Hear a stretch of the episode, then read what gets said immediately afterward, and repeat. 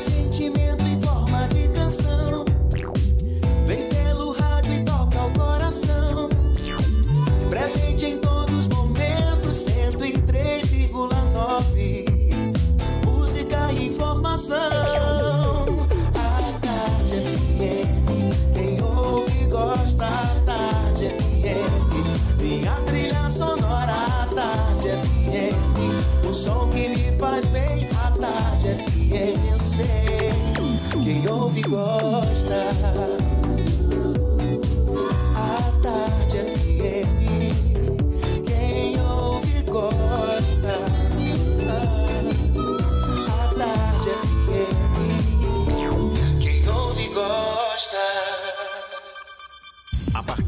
agora, na Tarde FM, Isso é Bahia. Um papo claro e objetivo sobre os principais acontecimentos do dia. Um programa com a marca do Grupo A Tarde de Comunicação e do Bahia Notícias. Para botar tempero no começo da sua manhã. Isso é Bahia. Isso é Bahia. Apresentação: Jefferson Beltrão e Fernando Duarte. Isso é Bahia. Oferecimento Ferreira Costa. Tudo para casa, construção e decoração. Salve, salve, bom dia! Seja bem-vindo, seja bem-vinda! Estamos começando mais um Isso é Bahia e vamos aos assuntos que são destaque nesta quarta-feira, 20 de maio de 2020. Jequié registra 100% de ocupação dos leitos de UTI para Covid-19. Salvador pode ter colapso no sistema de saúde esta semana. Mais de 40 pessoas testam positivo para Covid-19 em testes rápidos realizados na Pituba e em plataforma. Medidas mais duras para combater a pandemia começam hoje nos bairros da Liberdade, Bonfim e Lobato. Bancários infectados pelo novo coronavírus. Sindicato envia representação ao Ministério Público do Trabalho. Bahia tem mais 14 mortes por Covid-19 nas últimas 24 horas. No Brasil, novo recorde de mortes em um dia. O número total no país chega a quase 18 mil.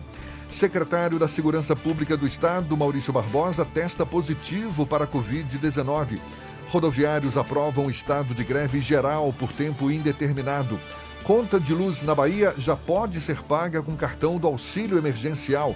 Senado aprova projeto que adia Enem e texto segue agora para a Câmara dos Deputados. Rodrigo Maia indica que eleição municipal vai ser adiada, mas sem prorrogação de mandatos. Assuntos que você acompanha a partir de agora no Isso é Bahia. Programa, você sabe, recheado de informação. Temos aqui notícias, bate-papo, comentários para botar tempero no começo da sua manhã, neste clima de quarta-feira, senhor Fernando Duarte, junto comigo. Bom dia!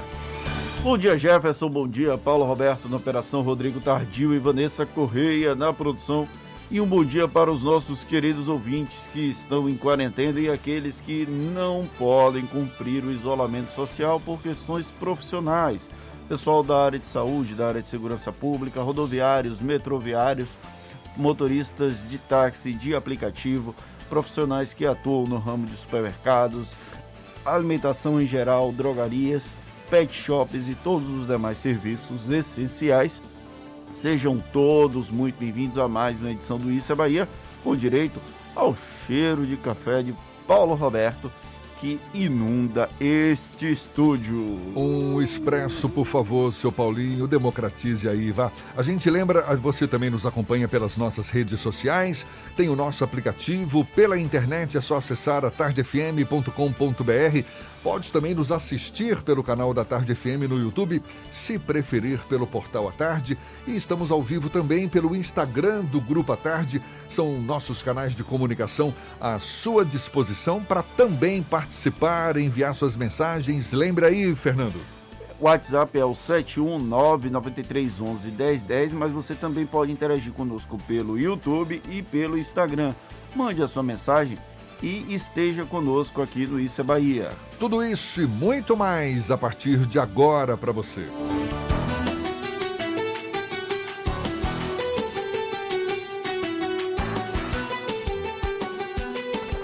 Isso é Bahia. Previsão do tempo. Mais um dia que amanhece com muitas nuvens. Essa quarta-feira, céu parcialmente encoberto, sol tentando aparecer no meio dessa nebulosidade. A temperatura agora é de 27 graus. Ives Macedo é quem chega com as informações da previsão do tempo para esta quarta-feira. Seja bem-vindo. Bom dia, Ives. Jefferson, muito bom dia para você. Bom dia, Fernando, Paulinho. Bom dia para você já ligado aqui no programa Isso é Bahia nesta quarta-feira. Olha, Jefferson, a circulação dos ventos marítimos vai favorecer o aumento da umidade e estimular a formação de nuvens de chuva sobre Salvador e região metropolitana nesta quarta-feira. Inclusive, o céu deve ficar encoberto por nuvens e chove em diversos momentos do dia. Hoje tem risco de chuva com moderada a forte intensidade, mas que deve ser localizada e pode vir acompanhada de raios e de rajadas de vento. Em Salvador e região metropolitana, são esperadas rajadas de vento de até 55 km por hora. A temperatura deve oscilar entre 23 e 27 graus. Coronavírus, não deixe que ele viaje com você. Juntos vamos vencer essa pandemia. CCR, viva seu caminho.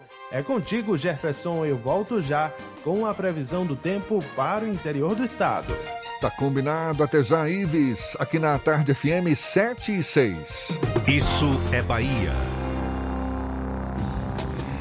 Está na pauta da Câmara dos Deputados a criação de um Tribunal Regional Federal em Minas Gerais.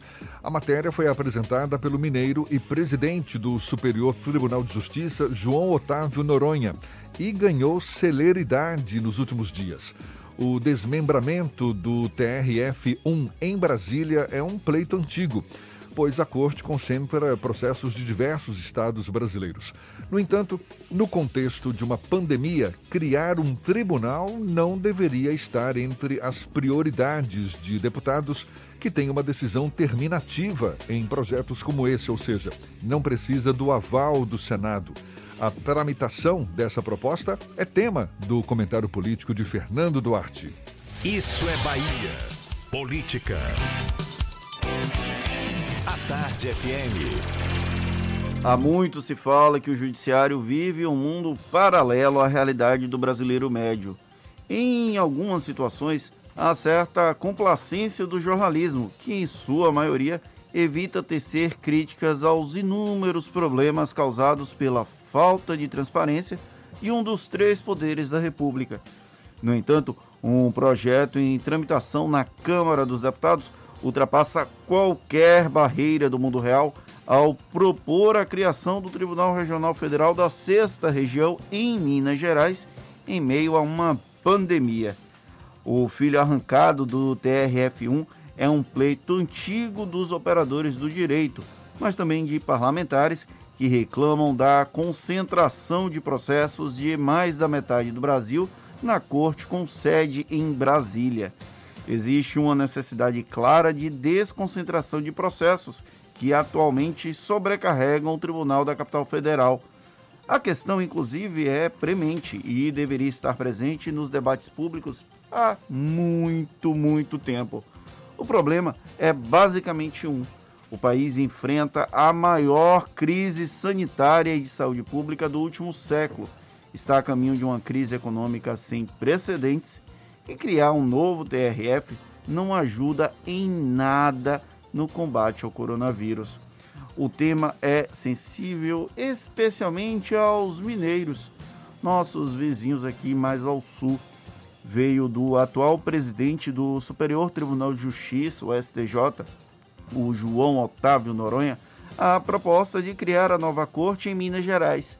Com origem do Estado, Noronha está empenhado no projeto e não leva em consideração o momento inoportuno para uma iniciativa como essa. Para completar a falta de senso, o assunto voltou a circular nas rodas de Brasília depois que o próprio presidente do STJ suspendeu a liminar do Tribunal Regional Federal da Terceira Região, que determinava que o presidente Jair Bolsonaro apresentasse o resultado dos exames para a Covid-19. A matéria não encontra apoio em parte da Câmara dos Deputados. que ainda mantém certo nível de constrangimento e recebeu críticas veladas de outros membros do STJ e outras bem explícitas, como a do ministro do Supremo Tribunal Federal, Gilmar Mendes, que foi até as redes sociais atacar a proposta. Não há como acreditar que não haverá aumento de despesa, ainda que o país das maravilhas do Judiciário e da Câmara sugiram isso se a matéria acabar aprovada. Se houvesse algum tipo de vergonha na cara das pessoas envolvidas na tramitação dessa matéria, talvez elas percebessem que não há timing para a criação de nada que não sejam hospitais, leitos e vagas de UTI, ou até empregos para profissionais de saúde com condições dignas de trabalho.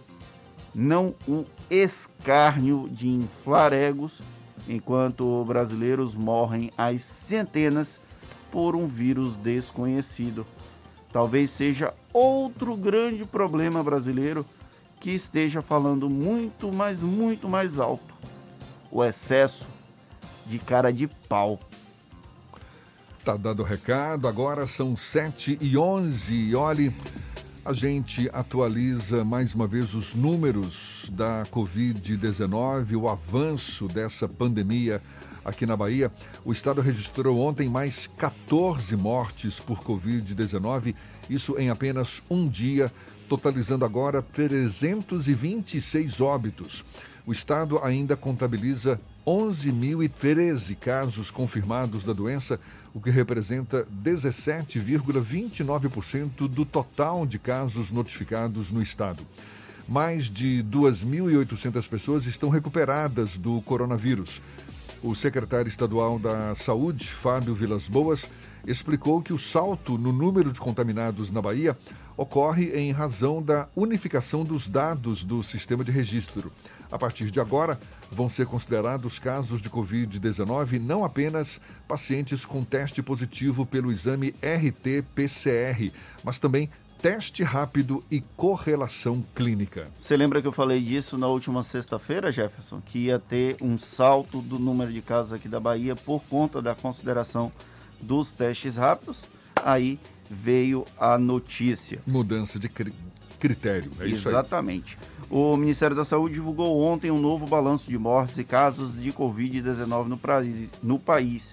O número de mortes pela doença chegou a quase 18 mil. Pela primeira vez, o país registrou mais de mil mortes em um único dia. 1.179 pessoas morreram em 24 horas no Brasil. Eu vou repetir: 1.179 pessoas morreram em 24 horas no Brasil. O número de pessoas diagnosticadas com o novo coronavírus subiu para mais de 270 mil pessoas. E o secretário da Segurança Pública do Estado da Bahia, Maurício Barbosa, foi diagnosticado com Covid-19. A informação foi divulgada pelo governador Rui Costa em uma live nas redes sociais. Rui afirma que esteve com Barbosa há aproximadamente quatro dias, mas ainda não manifestou sintomas. Maurício Barbosa está de quarentena, cumprindo as medidas restritivas recomendadas pelas autoridades sanitárias.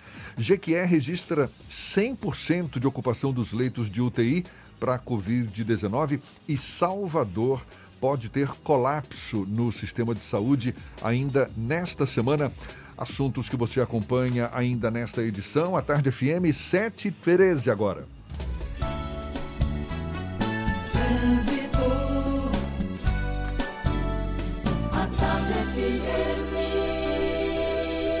Oferecimento: Monobloco, Auto Center de portas abertas com serviço de leva e trás do seu carro. Cláudia Menezes atualiza as informações do trânsito para gente neste começo de manhã. Ela de olho no fluxo dos motoristas. Bom dia, Cláudia. Muito bom dia para você, Jefferson. Um bom dia especial para toda a turma do Isso é Bahia. O tráfego foi liberado no viaduto da Gabriela, que dá acesso ao bairro da Graça pelo Vale do Canela. O viaduto da Gabriela estava interditado desde março por causa de obras. Vamos para outro ponto da cidade. A Avenida Vasco da Gama flui normalmente em direção ao centro da capital. Dica do dia: NexGuard. NexGuard é um jeito fácil de proteger o seu cachorro contra pulgas e carrapatos carrapatos e é o mais gostoso. Vem no formato de um tablete mastigável com sabor de carne que os cães adoram. Volto com você, Jefferson. Obrigado, Cláudia. Tarde FM de carona com quem ouve e gosta.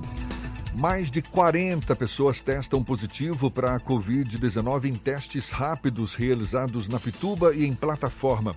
E medidas mais duras para combater a epidemia. Aliás, a pandemia começam hoje nos bairros da Liberdade, Bonfim e Lobato. Detalhes já já para você aqui na Tarde FM 715. Você está ouvindo Isso é Bahia.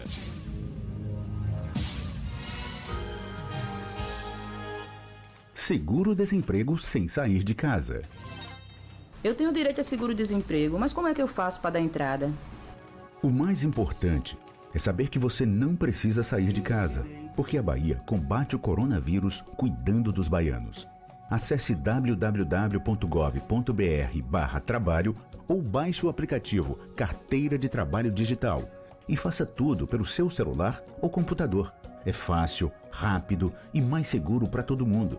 Se não conseguir resolver, fale com a gente. Ligue 0800 284 9015 ou mande um e-mail para cinebahia.atendimentoremoto@cetre.ba.gov.br. Seguro-desemprego sem sair de casa. É a Bahia garantindo seus direitos trabalhistas e a sua saúde. Governo do Estado. Você sabe o que a Assembleia faz? Faz valer os seus direitos. Valorizando uma pauta pró-municípios que garante os recursos das cidades do interior. Além disso, a ALBA debate normas para o transporte complementar, beneficiando quem não é atendido pelo sistema. E atenta ao que acontece no dia a dia, a ALBA cobra ações para preservar a segurança das barragens existentes na Bahia. Porque para a Assembleia, garantir o direito dos baianos é o nosso dever. Assembleia Legislativa da Bahia, fazendo valer. Monobloco, o pneu mais barato da Bahia. 0800 111 70 80 e a hora certa. Agora, 7h16 na tarde FM. Um bom dia para você. Você sabia que na Monobloco os pneus velhos deixados pelos clientes podem virar chachim, cadeira e até asfalto? E que a Monobloco apoia o esporte amador e a cultura? E que também na Monobloco uma parte do lucro do serviço do seu carro você pode direcionar para algumas instituições beneficentes? Não sabia? Então se ligue. Monobloco faz tudo de mecânica e tem o pneu mais barato da Bahia. Água de Meninos, Lauro de Freitas e Abrantes. 0800 111 7080. Voltamos a apresentar Isso é Bahia. Um papo claro e objetivo sobre os acontecimentos mais importantes do dia.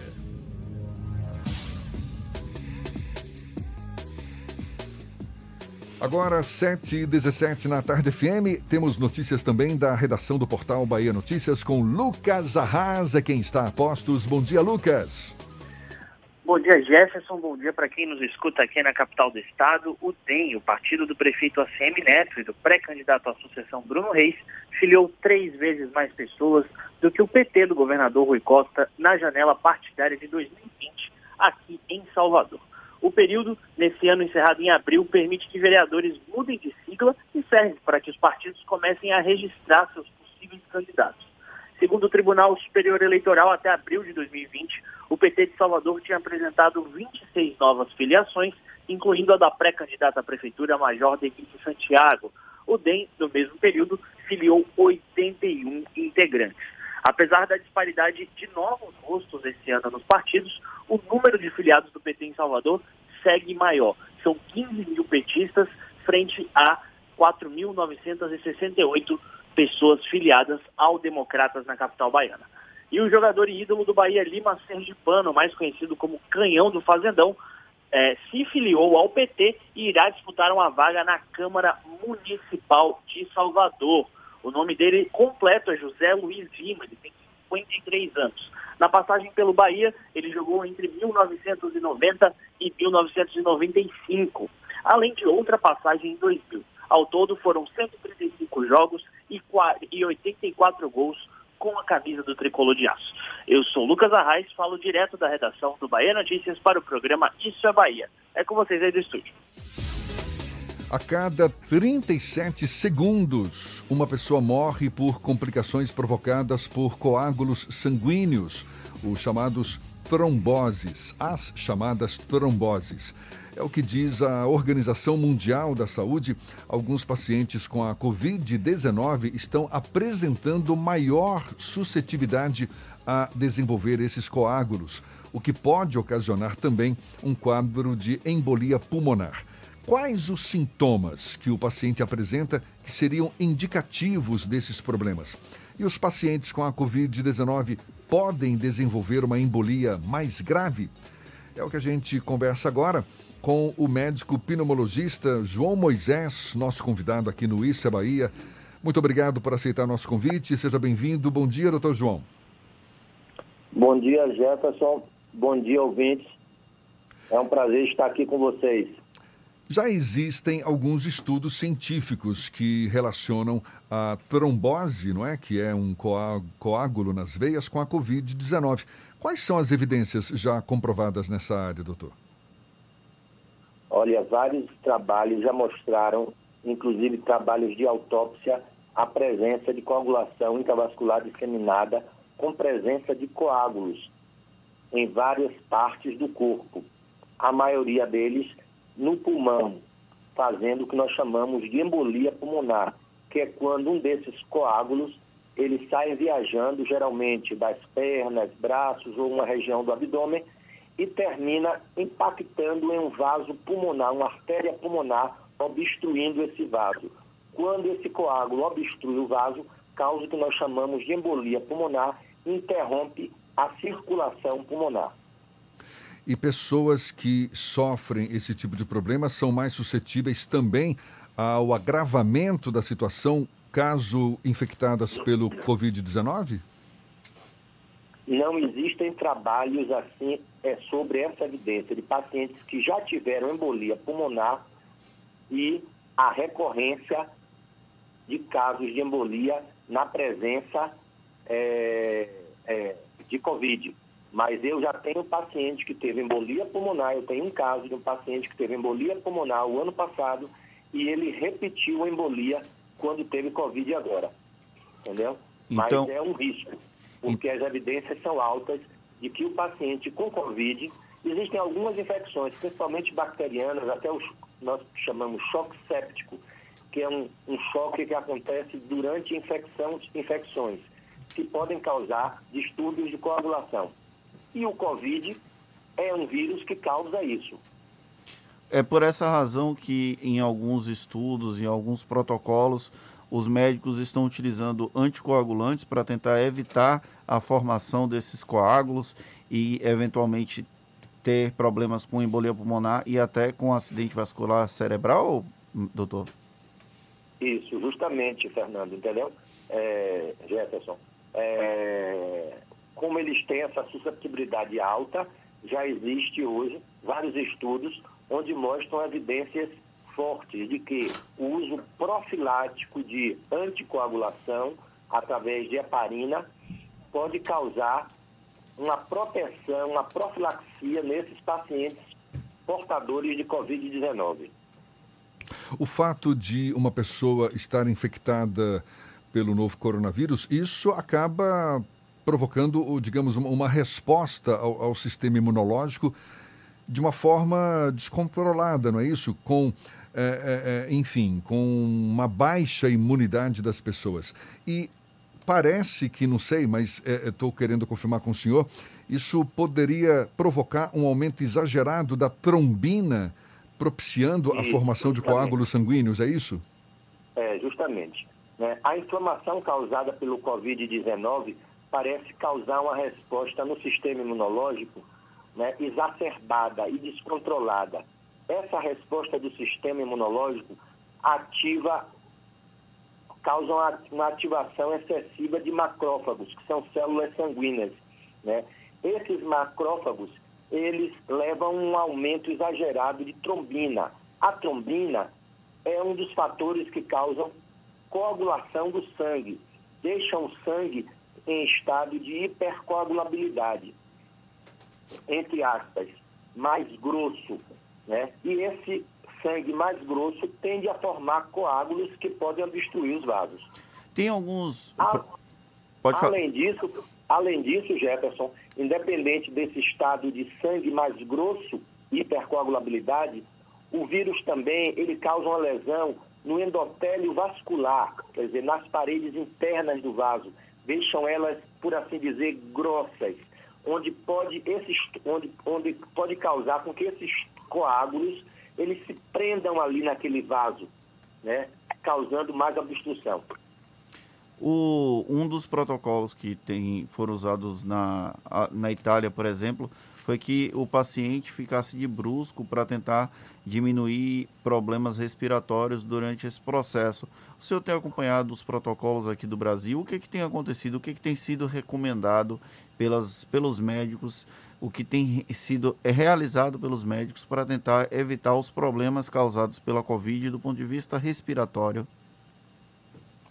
Olha, esse protocolo já está bem firmado. É uso de anticoagulação mesmo entendeu? É uso de heparina, entendeu? Nos pacientes que, a, que começam a evoluir com a fase 2A de, de, da doença, onde é a fase onde o paciente já tem um quadro não só de, de aumento da proliferação do vírus, mas um quadro inflamatório. Então, se usa, nós usamos heparina.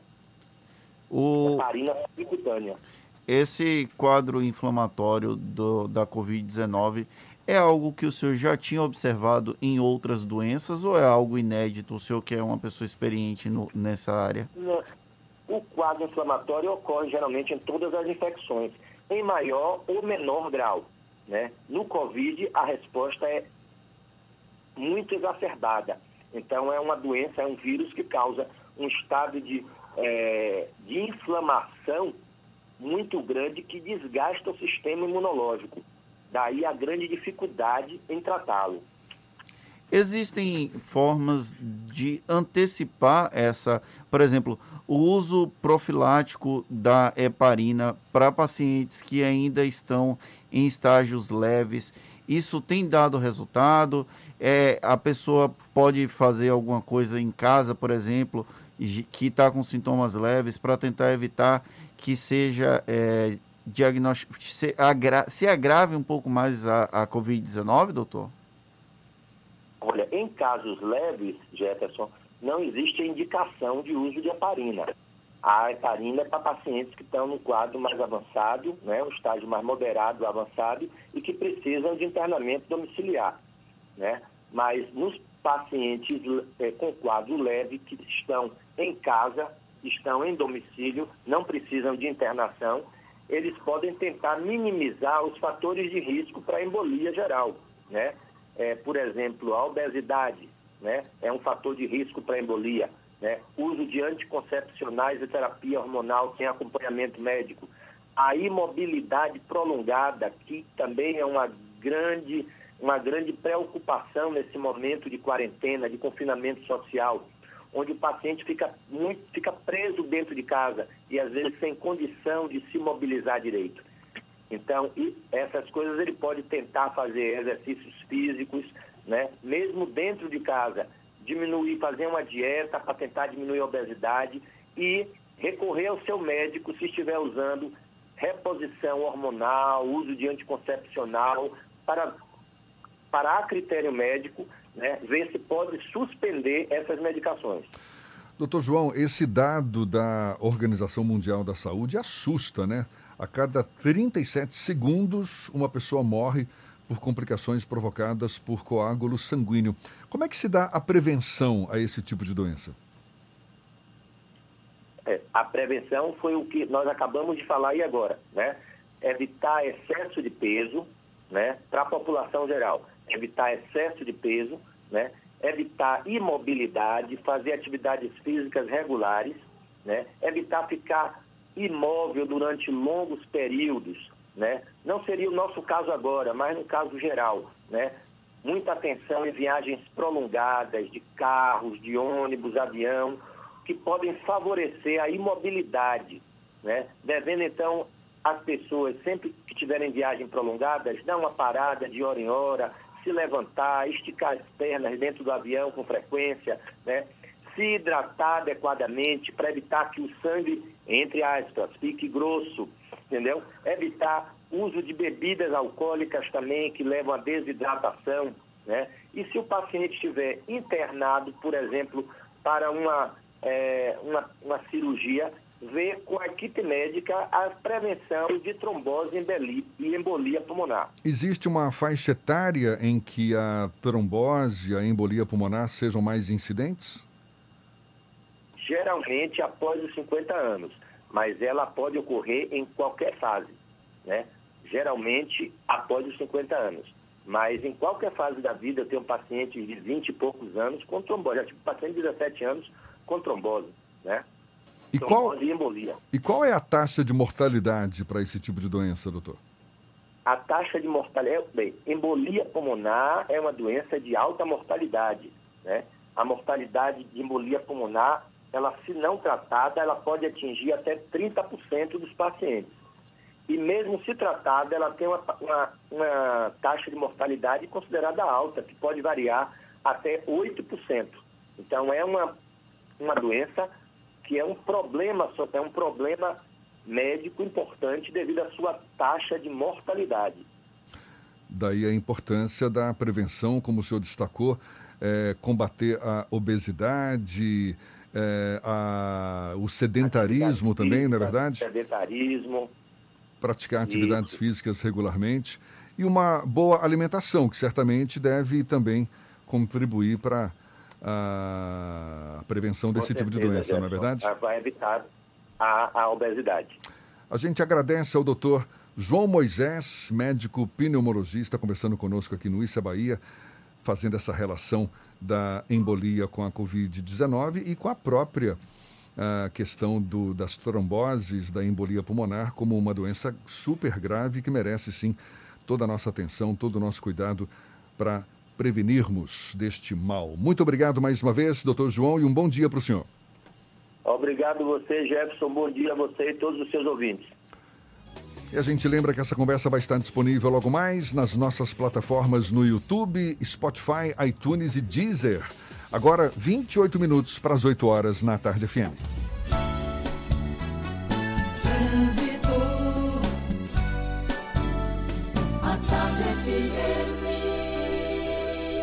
Oferecimento: Monobloco, Auto Center de portas abertas com serviço de leva e trás do seu carro. A gente volta a falar com Cláudia Menezes. Tem novidades pra gente, Cláudia? Estou de volta, Jefferson, com mais informações. No Cabula, Silveira Martins tem intensidade nos dois sentidos, no trecho entre a UNEB e o Resgate. E lá em Pau da Lima, a Avenida Leomar Baleeiro já tem pontos de lentidão em direção à BR-324. Vamos também para a região da Pituba. Avenida Paulo VI tem um pouquinho de intensidade nos dois sentidos e trecho de Orla entre o Rio Vermelho e Itapuã flui normalmente nos dois sentidos. Neste instante, milhares de famílias famílias do sertão nordestino passam fome, sede e vivem sem nenhum recurso. Se está difícil para nós, imagine para eles. Colabore com os amigos do bem. Doe em amigosdobem.org. Volto com você, Jefferson. Obrigado, Cláudia. Tarde FM de carona com quem ouve e gosta. Rodoviários aprovam estado de greve por tempo indeterminado e abastecimento de água vai ser interrompido hoje em Praia do, Praia do Forte e imediações. Assuntos que você acompanha já já. A Tarde FM 27 para as 8 agora. Você está ouvindo Isso é Bahia. Você sabe o que a Assembleia faz? Faz valer os seus direitos. Lutando para evitar a saída da Petrobras e manter empregos e investimentos no Estado. Também cria políticas que valorizam as mulheres, os negros, o público LGBT e a oferta de uma educação de qualidade para indígenas. E ainda dão prioridade de matrícula em escolas públicas às crianças filhas de vítimas de violência doméstica. Porque para a Assembleia, garantir o direito dos baianos é o nosso dever. Assembleia Legislativa da Bahia, fazendo valer. Você sabia que na Monobloco os pneus velhos deixados pelos clientes podem virar chachim, cadeira e até asfalto? E que a Monobloco apoia o esporte amador e a cultura? E que também na Monobloco uma parte do lucro do serviço do seu carro você pode direcionar para algumas instituições beneficentes? Não sabia? Então se ligue. Monobloco faz tudo de mecânica e tem um pneu mais barato da Bahia. Água de Meninos, Lauro de Freitas e Abrantes. 0800 111 7080. Saudade de passar férias no paraíso? A hora de planejar é agora. Conheça o Vivan Eco Beach Resort e não espere para programar dias incríveis na sua casa de férias com serviço de resort e tudo de bom que a praia de Itaipu de Fora, em Barra Grande, oferece. Parcelas a partir de 329 reais. Equipe online pelo WhatsApp 71997208184. Vivan Eco Beach Resort. Realização Construtora VCA. Vendas Imobitour e mais ágil. Central Papelaria. Os melhores preços e a maior variedade em material escolar e escritório da Bahia. E a hora certa. A tarde FM 734. 3369 mil. Central Papelaria, variedade assim você nunca viu. 3369 mil, é só ligar. 3369 mil. Central Papelaria, você encontra tudo em material escolar. Tudo pro seu escritório, variedade fácil de estacionar. 3369 Ligue 3369 mil. A maior variedade em material escolar e de escritório. Central Papelaria Lauro de Freitas. 3369 mil. Voltamos a apresentar Isso é Bahia. Um papo claro e objetivo sobre os acontecimentos mais importantes do dia. Alguns municípios do interior do estado já se aproximam da saturação no sistema de saúde. Jequié, no sudoeste baiano, já tem 100% dos leitos de UTI destinados à Covid-19 ocupados. Na capital baiana, há previsão de colapso no sistema público de saúde nesta semana. Em todo o estado, existem 527 leitos de UTI ativos para tratamento da Covid-19 na rede SUS. Desses, 342 estão ocupados, um pouco mais de 64%. Os 10 municípios com maior taxa de ocupação hoje são Jequié, com 100%, e Salvador, com quase 85%. Aqui na capital baiana, os hospitais podem atingir a saturação do sistema de atendimento nos próximos dias. Segundo dados da Secretaria Municipal de Saúde, dos 263 leitos de UTI na capital, somando a rede municipal e estadual, 223 estão ocupados. Com esses números, a previsão é de que amanhã faltem leitos de UTI na rede pública de Salvador. De acordo com a Associação de Hospitais e Serviços de Saúde da Bahia, nos 10 hospitais particulares da capital, a taxa média de ocupação já chega a 75% e parte dos leitos que não eram destinados à Covid-19 também passaram a ser utilizados. O Hospital da Bahia e o Santa Isabel já não têm leitos para pacientes com o novo coronavírus. No português, 70% dos leitos para pessoas com a doença já estão ocupados. São notícias pesadas o tempo todo, infelizmente. Agora, é vida que segue e chegou a hora das dicas da Marcita. Dicas para, quem sabe, amenizar esse clima de quarentena, esse clima de pandemia. É vida que segue. Agora, 22 para as 8. Shows, dança, teatro, música, diversão. Ouça agora as dicas da Marcita com Márcia Moreira. Olá, vamos às dicas para esta quarta-feira. Ele ficou famoso na voz de Luiz Gonzaga na canção Riacho do Navio. Estou falando do rio Pajeú, maior bacia hidrográfica de Pernambuco e que agora ganha um documentário. O filme Rio Feiticeiro revela a tradição das margens do rio servirem de abrigo para gerações inteiras de artistas e poetas. Nesta região, a poesia é algo tão forte presente no cotidiano que é ensinada em salas de aula e declamada durante as missas. O documentário Rio Feiticeiro será exibido amanhã, às 7 da noite, no canal Curta. Durante a Semana de Museus, o Palacete das Artes promove a exposição virtual Onde os Olhos Alcançam, do artista Bernardo Ribeiro Toshilovski. A mostra é composta de telas, desenhos, vídeos e depoimentos sobre o processo de criação deste jovem artista diagnosticado com transtorno do espectro do autismo. Ele conseguiu, na arte, uma maneira de aprender o mundo à sua volta. Além disso, o Palacete convida o público a contar sua relação com este espaço cultural. Os autores dos 10 relatos mais expressivos serão contemplados com o kit de catálogos das principais exposições promovidas pelo museu. Para participar, basta encaminhar até o dia 24 de maio uma mensagem com até 10 linhas ou um vídeo de até um minuto para o e-mail palacetedasartes.gmail.com. Os contemplados serão conhecidos no dia 27 de maio. E hoje eu faço uma live com Fernando Guerreiro, presidente da Fundação Gregório de Matos, sobre o tema Alternativas para as Artes em Tempos de Pandemia. Vai ser às 7 da noite na minha página no Instagram e eu aguardo vocês. Mais dicas para curtir de casa no meu Instagram, Dicas da Marcita. Beijos e fique em casa. Isso é Bahia. Apresentação: Jefferson Beltrão e Fernando Duarte. A Tarde FM. Quem ouve, gosta. Em meio à pandemia do coronavírus, ficou mais complicada a situação de muitos trabalhadores autônomos, microempreendedores individuais, freelancers, prestadores de serviços. Sensibilizada com essa situação, a UTAF Brasil, uma startup de tecnologia na área de prestação de serviço com sede na Bahia, está disponibilizando gratuitamente o cadastramento e a criação de anúncios profissionais em mais de 500 profissões existentes na plataforma, com validade de um ano. A intenção é facilitar a inclusão social desses profissionais e também ajudar a conseguir novos clientes durante este período de pandemia.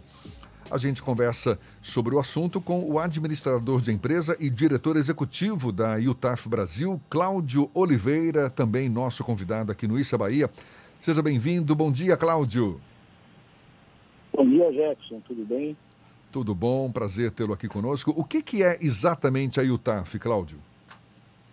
Jefferson, a UTAF é uma plataforma digital, como você bem falou, que tem um compromisso e o propósito de conectar, mudar a forma de você relacionar prestadores de serviços a clientes. Tá? A gente trabalha com algoritmos de busca e certificação para que a gente possa, em conjunto com as é, mídias sociais e com o Google, é, ofertar para a população uma, uma, uma contratação online de profissionais de todas as categorias na área de prestação de serviço.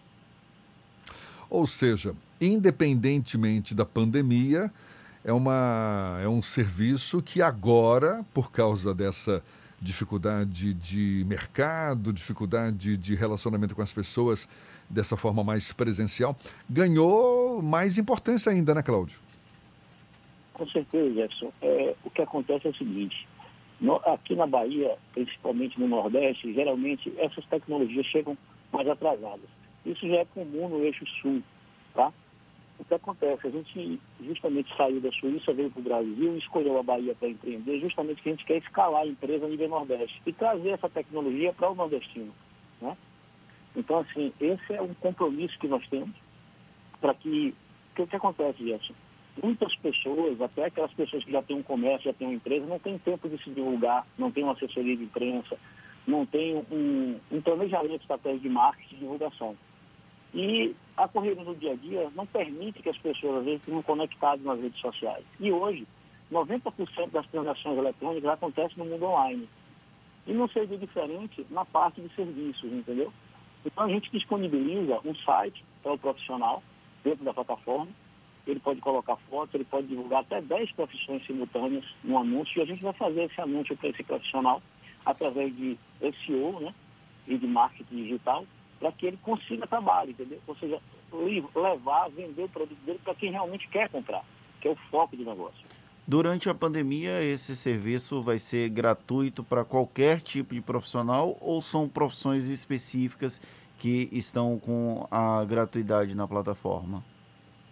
Na verdade, é, a pandemia ela veio a finalizar para que nós pudéssemos criar um plano solidário para justamente ajudar as pessoas que não tinham condição de pagar né, um plano anual. A gente tem os planos pagos e aí desenvolvemos o plano solidário, que a pessoa pode é, acessar utaf.com.br barra solidário, ela lá vai poder fazer o cadastro dela, vai poder colocar até duas profissões de graça, ela não vai pagar absolutamente nada, ela vai ter o site, ela vai poder colocar fotos, escrever, é muito importante dizer aqui, que é importante ela descrever tudo o que ela faz utilizando as palavras-chave que são relacionadas ao negócio dela. Porque através dessas palavras-chave, o Google ele indexa, né? e aí facilita muito a busca. Só para você ter uma ideia, hoje nós temos pedreiros, carpinteiros, manicures, diaristas, indexados organicamente no Google através da nossa plataforma. Né? Então isso assim é uma disruptura muito grande, porque são pessoas que não tinham condição de estar no Google hoje anunciando seus serviços, que estão gratuitamente. Então esse anúncio é gratuito para todo tipo de profissional. Você já tem noção de quantas pessoas já se cadastraram nesse IUTAF solidário e qual é a perspectiva, qual é a meta que vocês de alguma forma estabeleceram para considerar um sucesso a campanha? Na verdade, a campanha por si só, quando você trata de solidariedade, ela já é um sucesso. Né? O objetivo da IPAF é justamente interagir essas pessoas, pessoas que estavam à margem da sociedade, que não tinham condições de divulgar os seus serviços e que estão realmente precisando de cliente no tempo de pandemia e, e, e também fomentar o empreendedorismo. O nosso objetivo é que milhares de pessoas se cadastrem no Brasil inteiro. Hoje a gente tem a plataforma online para o Brasil inteiro, a gente já tem gente em São Paulo, Brasília, Minas, Goiânia, Rio Grande do Sul, João Pessoa, na Paraíba. Então, assim, todo dia é, tem gente se cadastrando na plataforma, graças a Deus. Aí, do, do, dia que a gente lançou o Plano Solidário até hoje, já foram 200 cadastros efetivados na plataforma. E já tem pessoas que fizeram cadastro que já estão fazendo serviço, como detetizadores, né? como pessoal de imóveis, montagem de imóveis. É, a parte de telemedicina também é bastante interessante, porque muitas pessoas precisam de um médico, de um psicólogo, de um psicoterapeuta. Então, isso facilitou o acesso, de forma que quando você se conecta, usa na plataforma, em quatro segundos você encontra o profissional que você quer, desde quando esse profissional esteja né, cadastrado na plataforma. O, a plataforma ela disponibiliza algum espaço para para a efetivação desse contato, Cláudio? Por exemplo, um chat, um, é, ou, ou, basta divulgar um telefone de contato e ficar esperando que um possível cliente, um possível público interessado entre em contato? é, como, como é que funciona, Jefferson? Eu vou te explicar aqui para os ouvintes. A plataforma, você acessa, em quatro segundos você encontra o profissional, você vai na página do profissional para conhecer o profissional, ver as avaliações dele, filtrar. A gente tem vários filtros por menor preço, distância, entendeu? Ele escolhe o melhor profissional que se adequa à realidade do cliente e aí ele vai dizer o que é que ele precisa através de um chat, ele vai enviar uma proposta o profissional ele aceita ou não a proposta. No primeiro momento, nós não disponibilizamos telefone dos profissionais, justamente para preservar a integridade do cliente e preservar a integridade do profissional. Porque você há de convir que muitas vezes o cliente ele quer fazer um orçamento, mas ele não quer demonstrar o telefone dele. E ele pode fazer um orçamento, mandar mensagem para cinco profissionais ao mesmo tempo e receber essas mensagens. Então, é uma forma de preservar a identidade dele. Depois que eles vierem efetivar no caso a contratação, aí eles podem disponibilizar o telefone, mas toda a contratação a gente indica que seja feita a partir da plataforma. Isso pela questão que a gente implantou agora um seguro profissional, que aí eu posso falar depois para você. Cláudio, a, o cadastro na plataforma, o acesso eu imagino que possa ser, mas o cadastro pode ser feito mobile ou é necessário um desktop, um computador para poder efetivar o cadastro? O cadastro ele pode ser feito no mobile, nossa plataforma é responsiva para mobile, e nosso aplicativo, na semana que vem, inclusive, vai, vai estar disponibilizado já para ser baixado nas plataformas né, do, do iOS e Android, e também pode ser feito a partir do desktop. É tranquilo para fazer o cadastro. Então, só para confirmar, o endereço é utaf.com.br barra solidário. Esse utaf é com Y, o F é mudo, portanto, utaf You, né? You de você, em inglês, utaf.com.br barra solidário. Está aberto aí para profissionais de todas as áreas, não é isso, Cláudio? Exatamente. Uma coisa bastante importante, Jefferson, é, eu vou finalizar aqui, foram algumas parcerias que nós fizemos, né, nesses dias, uns dias anteriores, um mês, dois meses anteriores, com algumas plataformas e algumas empresas. Eu queria citar aqui porque é relevante porque hoje as pessoas estão enclausuradas é, em apartamentos, em suas casas, e às vezes precisam de prestadores de serviço. E a José Alberto Imóveis, ela, ela é nossa parceira, tá? É, a gente fez uma parceria com eles, a gente já tem hoje todos os condôminos da rede José Alberto Imóveis. E isso tem gerado um fluxo de serviço bastante relevante. Né? Porque o, o, o, inquilino, às vezes, ele precisa de um serviço não sabe de contar, e na plataforma ele vai encontrar o que ele precisa. Tá certo? Tivemos uma parceria também com a Marconde, que é uma, uma empresa administradora de condomínios também muito interessante, com o Grupo Solução, que é um grupo forte aqui. Então a gente tem vários condomínios, prédios, atendendo essas pessoas e graças a Deus a, a gente está crescendo a cada dia que passa e com aceitação muito grande por parte da população. Cláudio Oliveira, muito obrigado, Cláudio. Cláudio, diretor executivo da UTAF Brasil, essa startup de tecnologia na área de prestação de serviço com sede na Bahia, abrindo aí seus canais para o anúncio, né, para a disponibilidade de serviços de profissionais das diversas áreas, especialmente agora nessa época de pandemia, em busca de novos clientes. Cláudio, muito obrigado mais uma vez e um bom dia para você. Tá bom, Jefferson. Muito agradecido também pela atenção. Espero poder ter colaborado com os seus ouvintes. Um grande abraço. Quer ouvir de novo esse bate-papo todo? Logo mais nas nossas plataformas no YouTube, Spotify, iTunes e Deezer. Agora, 7h50 na tarde FM. Isso é Bahia. Economia. A Tarde FM. Bom dia, Jefferson. Bom dia, Fernando. Bom dia, queridos ouvintes da rádio A Tarde FM. Ontem o índice Ibovespa variou entre a alta e a baixa ao longo do dia e fechou em 80.700 pontos, com queda de 0,6%.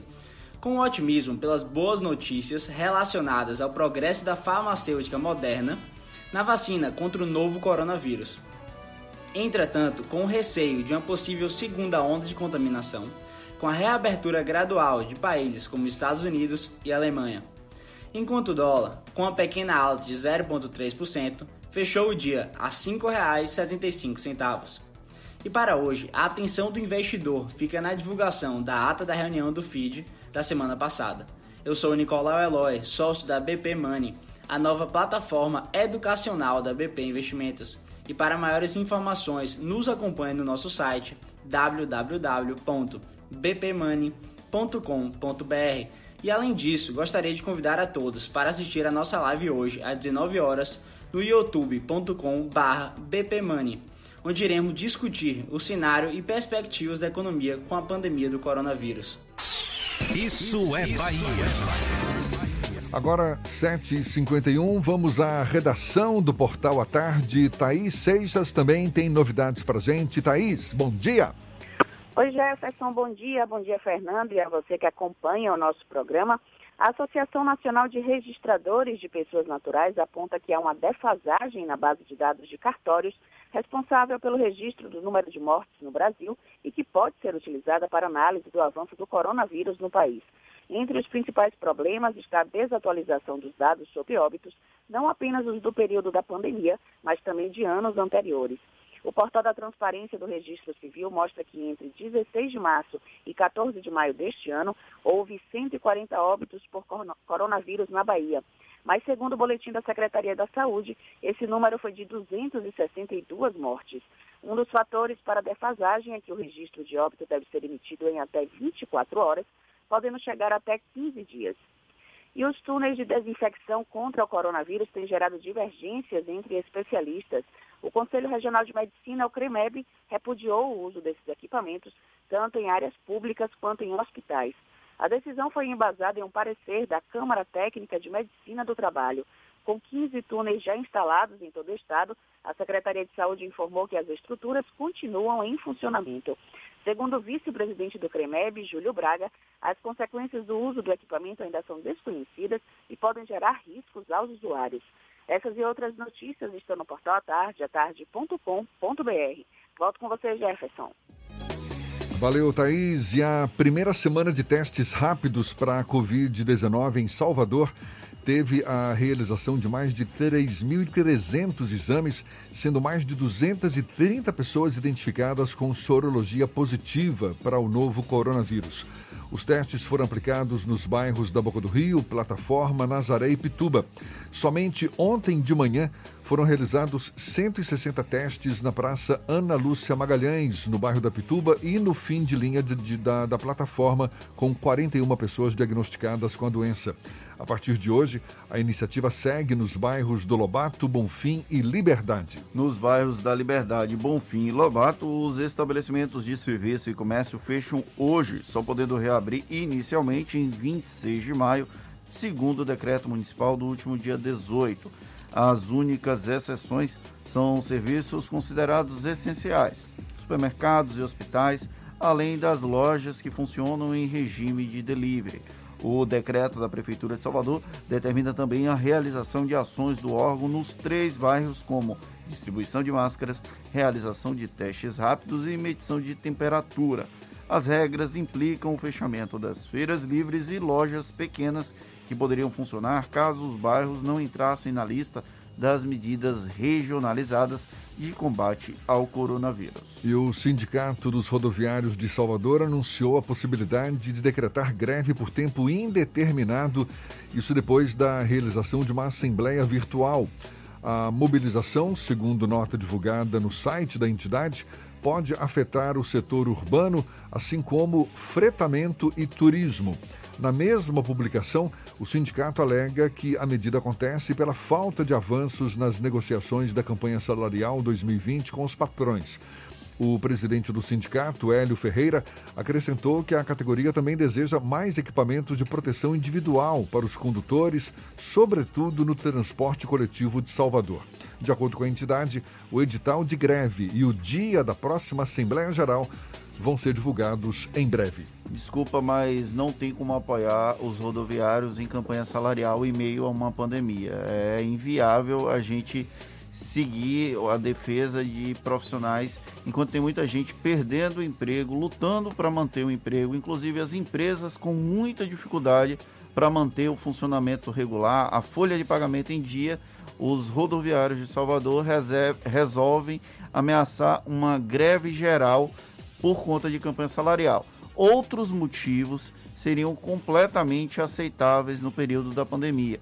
Melhoria dos equipamentos, melhoria das condições de trabalho, equipamentos de proteção individual, mas campanha salarial é um absurdo os rodoviários se comportarem dessa forma. Desculpa quem discorda de mim, mas eu acho inviável esse debate sobre salários em meio a uma pandemia em que muita gente ainda, preci, ainda luta para manter o próprio emprego. Agora 7h56 na Tarde FM.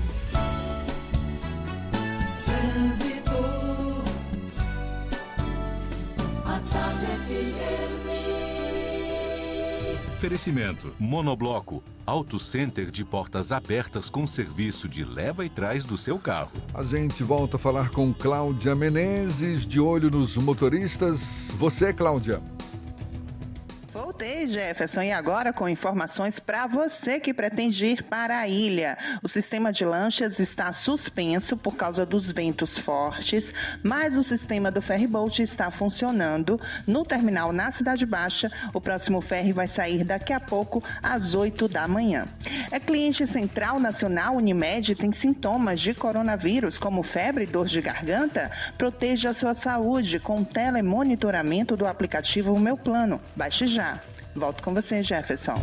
Obrigado, Cláudia. Tarde FM de carona com quem ouve e gosta. Intervalo e a gente volta já já para falar para toda a Bahia, 7h57 na Tarde FM.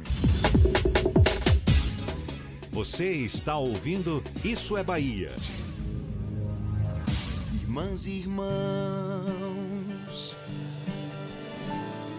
obrigado por sua dedicação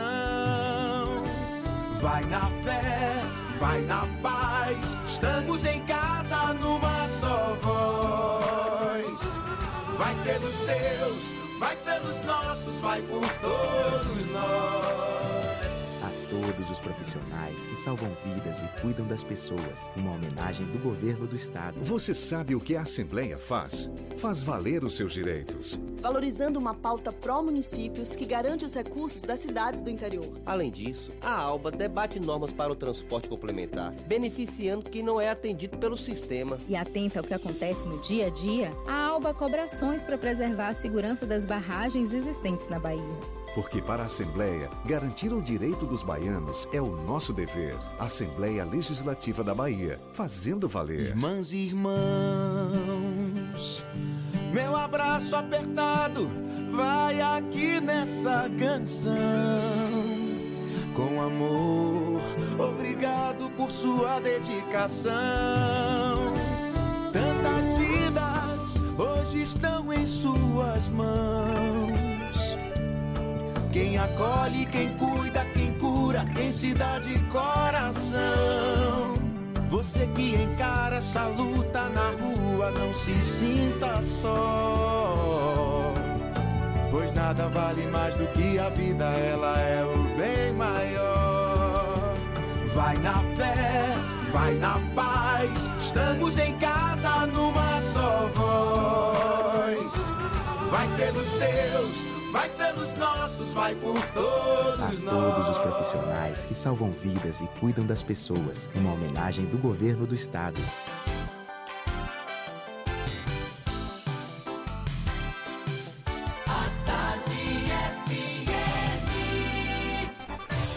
Atenção, emissoras afiliadas à Tarde FM.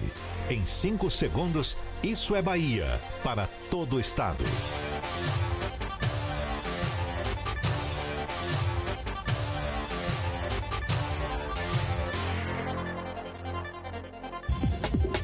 Ar, isso é Bahia. Informação com a marca do Grupo A Tarde e do Bahia Notícias. Política, segurança, saúde, cidadania. Isso é Bahia. Apresentação: Jefferson Beltrão e Fernando Duarte. Tarde FM. Quem ouve, gosta. Salve, salve, bom dia! Seja bem-vindo, seja bem-vinda. A partir de agora, Isso é Bahia em rede com emissoras de todas as regiões do estado. E vamos aos assuntos que são destaque nesta quarta-feira, 20 de maio de 2020. Jequié registra 100% de ocupação dos leitos de UTI para Covid-19. Salvador pode ter colapso no sistema de saúde esta semana. Mais de 40 pessoas testam positivo para a doença em testes rápidos realizados na Pituba e em plataforma. Medidas mais duras para combater a pandemia começam hoje nos bairros da Liberdade, Bonfim e Lobato. Bancários infectados pelo novo coronavírus. Sindicato envia representação ao Ministério Público do Trabalho. Bahia tem mais 14 mortes por Covid-19 nas últimas 24 horas. No Brasil, novo recorde de mortes em um dia. O número total no país chega a quase 18 mil. Secretário Estadual da Segurança Pública, Maurício Barbosa, testa positivo para a Covid-19. Conta de luz na Bahia já pode ser paga com cartão do auxílio emergencial. Senado aprova projeto que adia Enem e texto segue agora para a Câmara dos Deputados. Rodrigo Maia indica que eleição municipal vai ser adiada, mas sem prorrogação de mandatos. Isso é Bahia, programa recheado de informação, com notícias, bate-papo, comentários para botar tempero no começo da sua manhã. Junto comigo, neste clima de quarta-feira, senhor Fernando Duarte. Bom dia! Bom dia, Jefferson. Bom dia, Paulo Roberto na operação, Rodrigo Tardio e Vanessa Correia na produção. E um bom dia para as nossas queridas emissoras parceiras e afiliadas.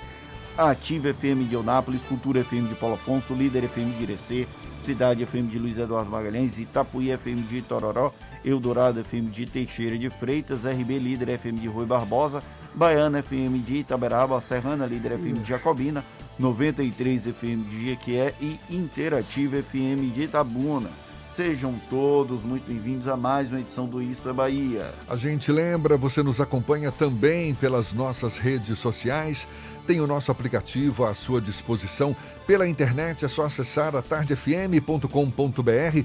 Além de nos ouvir, pode nos assistir pelo canal da Tarde FM no YouTube, se preferir pelo portal à tarde. E estamos ao vivo também pelo Instagram. O Instagram do Grupo à Tarde são esses nossos canais de comunicação à sua disposição para também participar, enviar suas mensagens, suas críticas, suas sugestões. Lembre aí, Fernando. WhatsApp no 71993111010 e também no YouTube e no Instagram. Mande a sua mensagem e interaja conosco aqui do estúdio. Tudo isso e muito mais a partir de agora para você.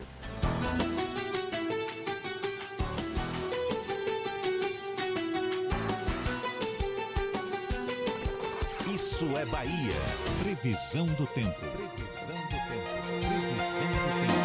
Em Salvador, a quarta-feira amanheceu com muitas nuvens, o sol insistindo em aparecer, mas tem previsão de mais chuva ao longo do dia. Aliás, chuva é o que não tem faltado nesses últimos dias aqui na capital baiana.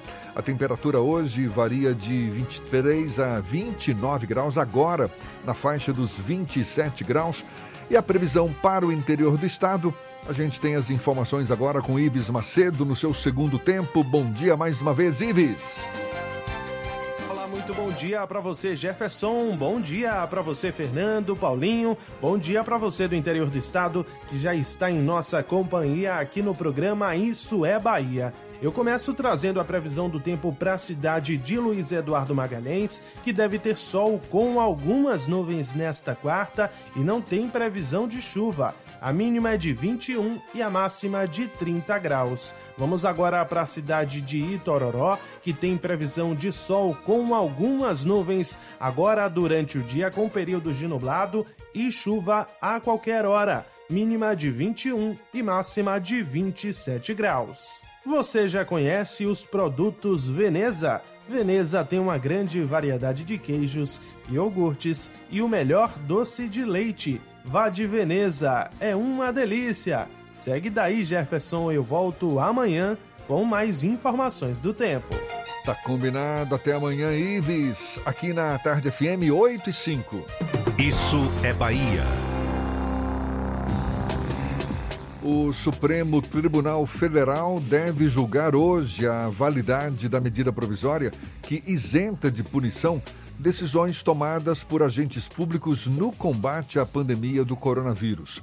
O texto tem sido questionado por especialistas e pela sociedade civil, pois abre margem para o obscurantismo e o autoritarismo, já que o conceito de dolo ou erro grosseiro é subjetivo.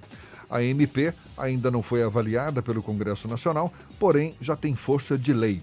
Essa, digamos, porteira aberta para absurdos, caso não seja comprovado o dolo ou erro grosseiro, é tema do comentário político de Fernando Duarte. Isso é Bahia. Política. A Tarde FM. Editada no último dia 14 de maio, essa MP talvez seja a mais controversa entre as diversas controvérsias do governo federal. A medida provisória prevê que os agentes públicos só serão responsabilizados nas esferas civil e administrativa se agirem ou se omitirem com dolo ou erro grosseiro pelos atos relacionados direta ou indiretamente na, com as medidas de enfrentamento ao novo coronavírus. Essa MP é de um absurdo tão grande que eu não consigo entender como é que ela ainda se mantém. A lei de responsabilidade fiscal, a legislação brasileira como um todo, já prevê diversas situações de exceção, como é o caso que nós vivemos. Os gestores públicos, eles podem sim agir de maneira fora do padrão quando há um estado de exceção. Nós não temos formalmente um estado de exceção, mas nós temos uma condição de exceção, o que permite a flexibilização de algumas situações, como por exemplo a lei de responsabilidade fiscal e o cumprimento das leis orçamentárias anuais pelas gestões, sejam municipais, estaduais e até a gestão pública federal. Porém, a MP tenta colocar um. É como se quisesse passar o pano, para usar um termo bem comum na internet, para o eventual gestor público que agisse de maneira completamente inadequada durante a pandemia do coronavírus. Então, eu vou usar um exemplo bem absurdo. O prefeito de Valença, que é a minha cidade natal, o número de casos aumentou absurdamente, mas o prefeito achou que não tinha por que fechar o comércio. E aí manteve o comércio aberto, porque ele achou. Para algumas pessoas, isso não vai ser dolo ou erro grosseiro. Para outras pessoas, vai ser dolo ou erro grosseiro. Isso vai depender da interpretação do interlocutor, principalmente se o interlocutor tem algum tipo de empatia por esse gestor público. É de um absurdo tão grande a gente colocar um caráter tão subjetivo para julgar uma questão que pode ter impacto direto no funcionamento regular do Estado e na morte ou vida de centenas, milhares de brasileiros que a medida provisória ela é, eu até falei mais cedo de escárnio com a criação do TRF lá em Minas Gerais, o Tribunal Regional Federal, mas essa medida provisória também pode ser considerada um escárnio, é como se fosse uma risada irônica com quem tem uma preocupação efetiva com o futuro do país. O Congresso Nacional ainda não votou essa medida provisória, ainda não sabemos se vai votar ou não. O STF, o ministro Luiz Roberto Barroso, ele é relator, são seis ações contra essa MP em tramitação no Supremo Tribunal Federal. Ao invés de emitir uma liminar, ele preferiu abrir para que o plenário do STF faça essa decisão, tenha essa decisão. Se o STF definir que a MP é regular, eu espero que o Congresso Nacional tenha o um mínimo de senso e evite que o caráter subjetivo fale mais alto quando um gestor público fizer um absurdo durante a, esse processo da pandemia do novo coronavírus, já que dolo ou erro grosseiro na legislação brasileira é algo que não dá para explicar. É uma tentativa do próprio presidente Jair Bolsonaro de tentar se eximir de erros durante a epidemia da Covid-19. Pelo menos é a ideia que passa ao editar essa medida provisória. É exatamente isso, mas eu preferi não falar do presidente da República, porque as pessoas estão acusando que a gente está só criticando o presidente. Mas o objetivo da MP é basicamente blindar o presidente da República dos absurdos que ele tem cometido durante a pandemia do novo coronavírus. Agora são 8 e 11 e o abastecimento de água vai ser temporariamente interrompido no litoral norte hoje para que seja efetuado um serviço de lavagem de equipamentos em estação de tratamento de água, segundo nota divulgada pela Embasa. As localidades afetadas são Barra do Pojuca, Tiririca, Praia do Forte, Embaçaí, Açuzinho, Açu da Torre, também Malhadas, além de Barro Branco e Marbelo. A previsão de conclusão dos serviços é na noite de hoje, quando o fornecimento de água vai começar a ser retomado gradativamente nas áreas afetadas, com estimativa de normalização em até 24 horas. E olha só uma boa notícia: a conta de energia dos baianos passa a ser um item de consumo que pode ser pago com auxílio emergencial do governo federal. O pagamento pode ser feito através do cartão virtual da Caixa Econômica Federal. Os beneficiários poderão pagar contas do mês vigente e também quitar dívidas anteriores. O pagamento é feito pelo site da Coelba.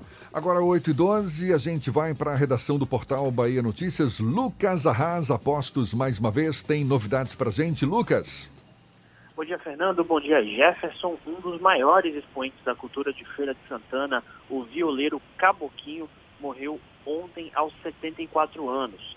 De acordo com informações da assessoria de comunicação da Prefeitura de Feira de Santana, o artista estava internado há sete dias na UTI de um hospital particular e faleceu após sofrer uma parada cardíaca.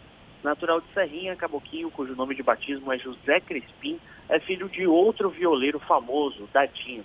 Nos últimos anos, após sofrer o primeiro infarto, sua saúde ficou debilitada. E o prefeito de Bom Jesus da Lapa, Eulis Ribeiro, divulgou na noite de ontem que foi confirmado o primeiro caso da Covid-19 do município. O anúncio foi feito nas redes sociais e o prefeito ainda informou que esse paciente tem cerca de 30 anos e contraiu a doença em Vitória da Conquista. Esse homem segue em observação dentro de casa. Eu sou Lucas Arraes, falo direto da redação do Bahia Notícias para o programa Isso é Bahia. É com vocês aí do estúdio. Uma informação que a gente divulgou na primeira hora do programa de hoje, mas que merece destaque mais uma vez, especialmente para os nossos ouvintes do interior do estado, alguns municípios do interior baiano já se aproximam da saturação no sistema de saúde. Jequié, no sudoeste do estado, já tem 100% dos leitos de UTI destinados à Covid-19 ocupados. Aqui na capital baiana, a previsão de colapso no sistema público de saúde é para esta semana. Em todo o estado, existem 527 leitos de UTI ativos para tratamento da Covid-19 na rede SUS e desses, 342 estão ocupados, um pouco mais de 64%.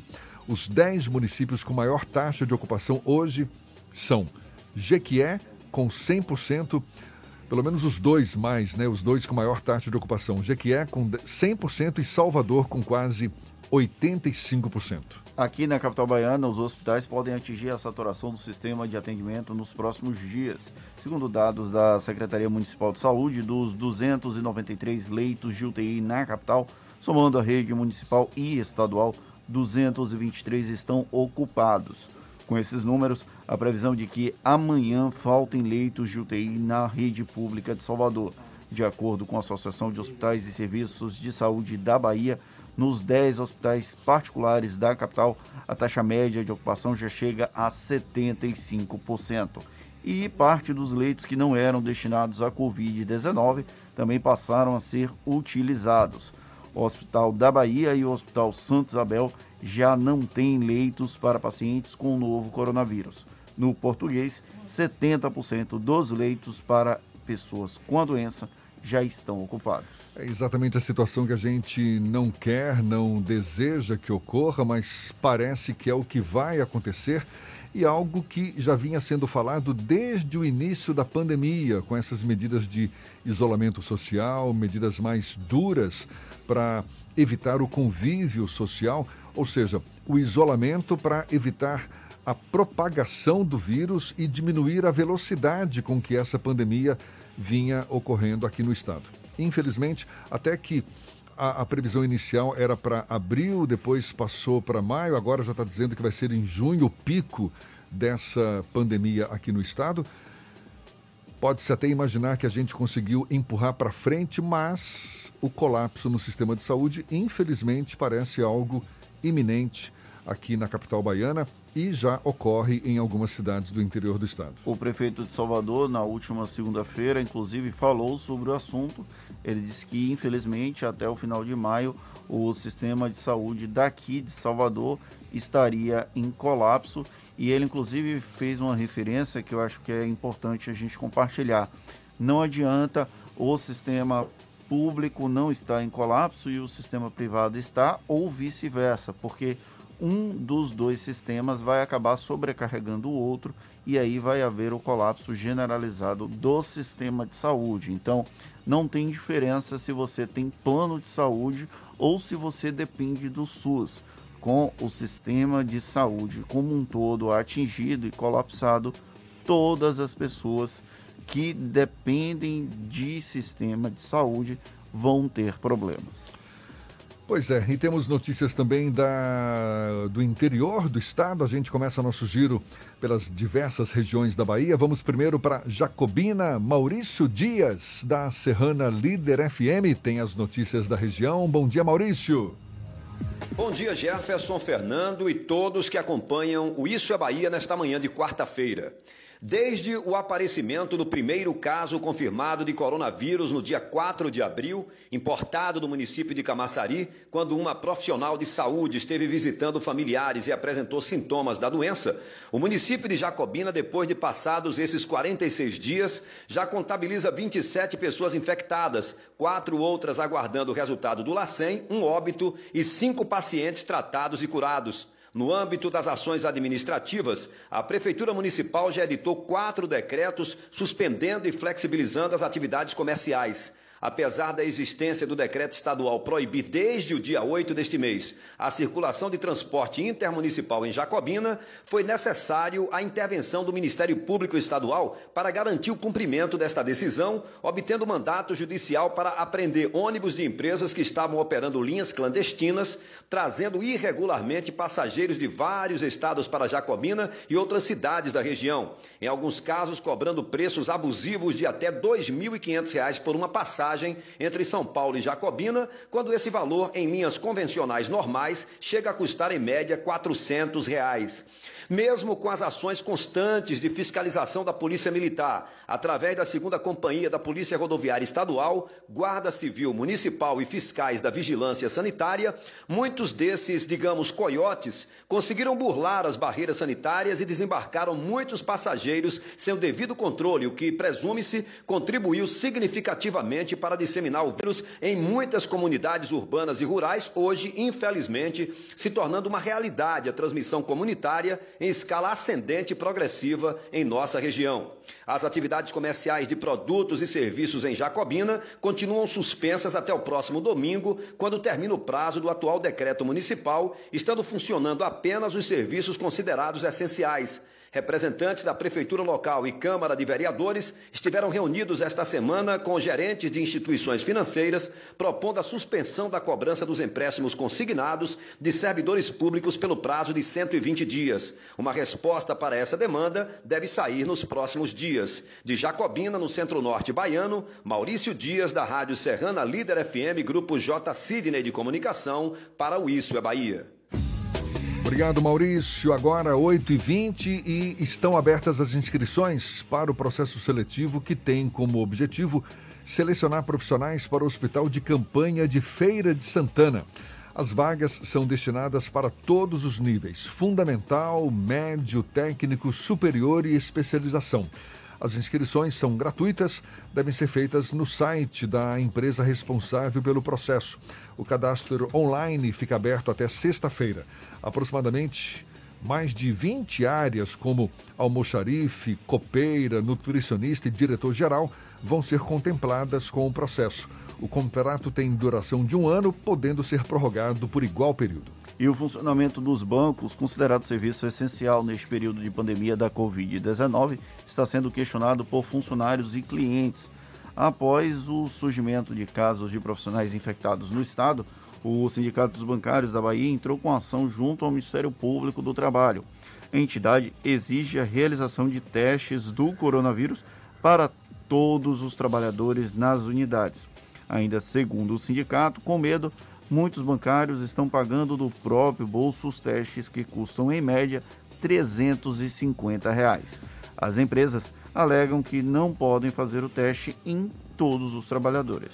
Agora, 8h21, a gente dá sequência ao nosso giro pelo interior do estado. Vamos ao sul da Bahia, Itabuna. Evandro Lima, da Interativa FM, é quem fala conosco. Bom dia, Evandro. Bom dia, Jefferson. Bom dia, Fernando. A todos do Isso é Bahia. Informações agora de Tabuna.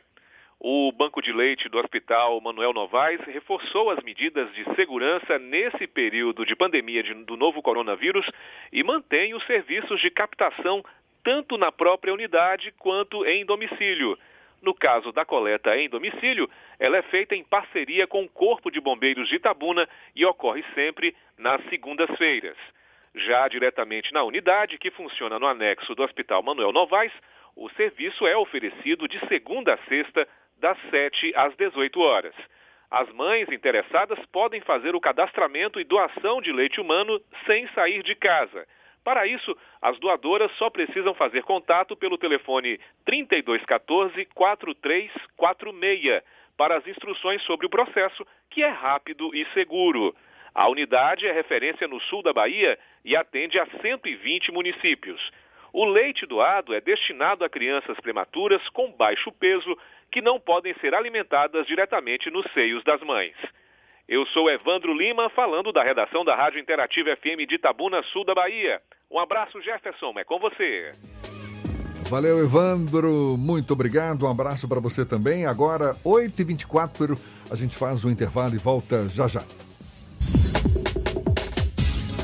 Você está ouvindo Isso é Bahia. Irmãs e irmãos, meu abraço apertado vai aqui nessa canção.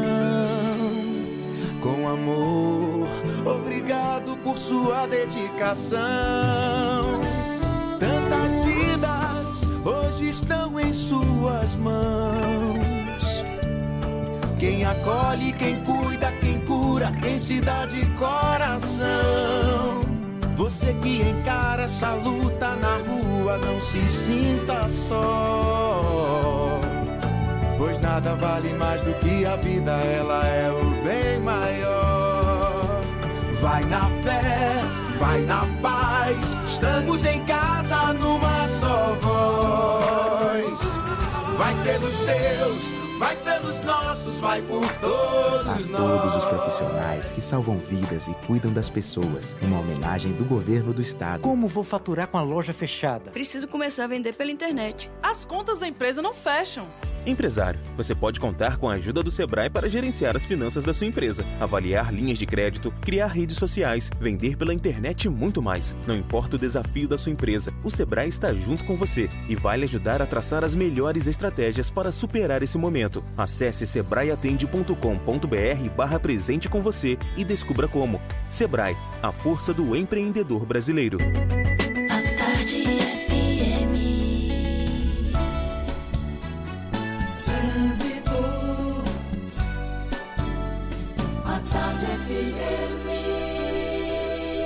Oferecimento: Monobloco, Auto Center de portas abertas com serviço de leva e trás do seu carro. A gente volta a falar com Cláudia Menezes. Tem novidades pra gente, Cláudia?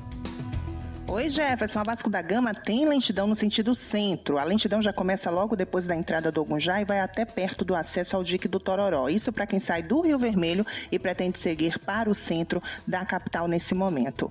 Coronavírus, não deixe que ele viaje com você. Juntos vamos vencer essa pandemia. CCR, viva seu caminho. Volto contigo, Jefferson. Obrigado, Cláudia. A Tarde FM de carona com quem ouve e gosta.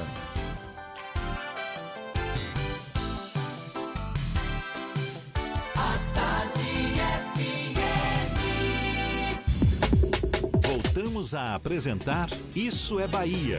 Um papo claro e objetivo sobre os acontecimentos mais importantes do dia. Desde fevereiro, 28 medidas provisórias destinadas ao combate à pandemia do novo coronavírus foram editadas pelo governo do presidente Jair Bolsonaro. Desse total, 11 abrem créditos extraordinários para o enfrentamento da pandemia e os impactos na economia.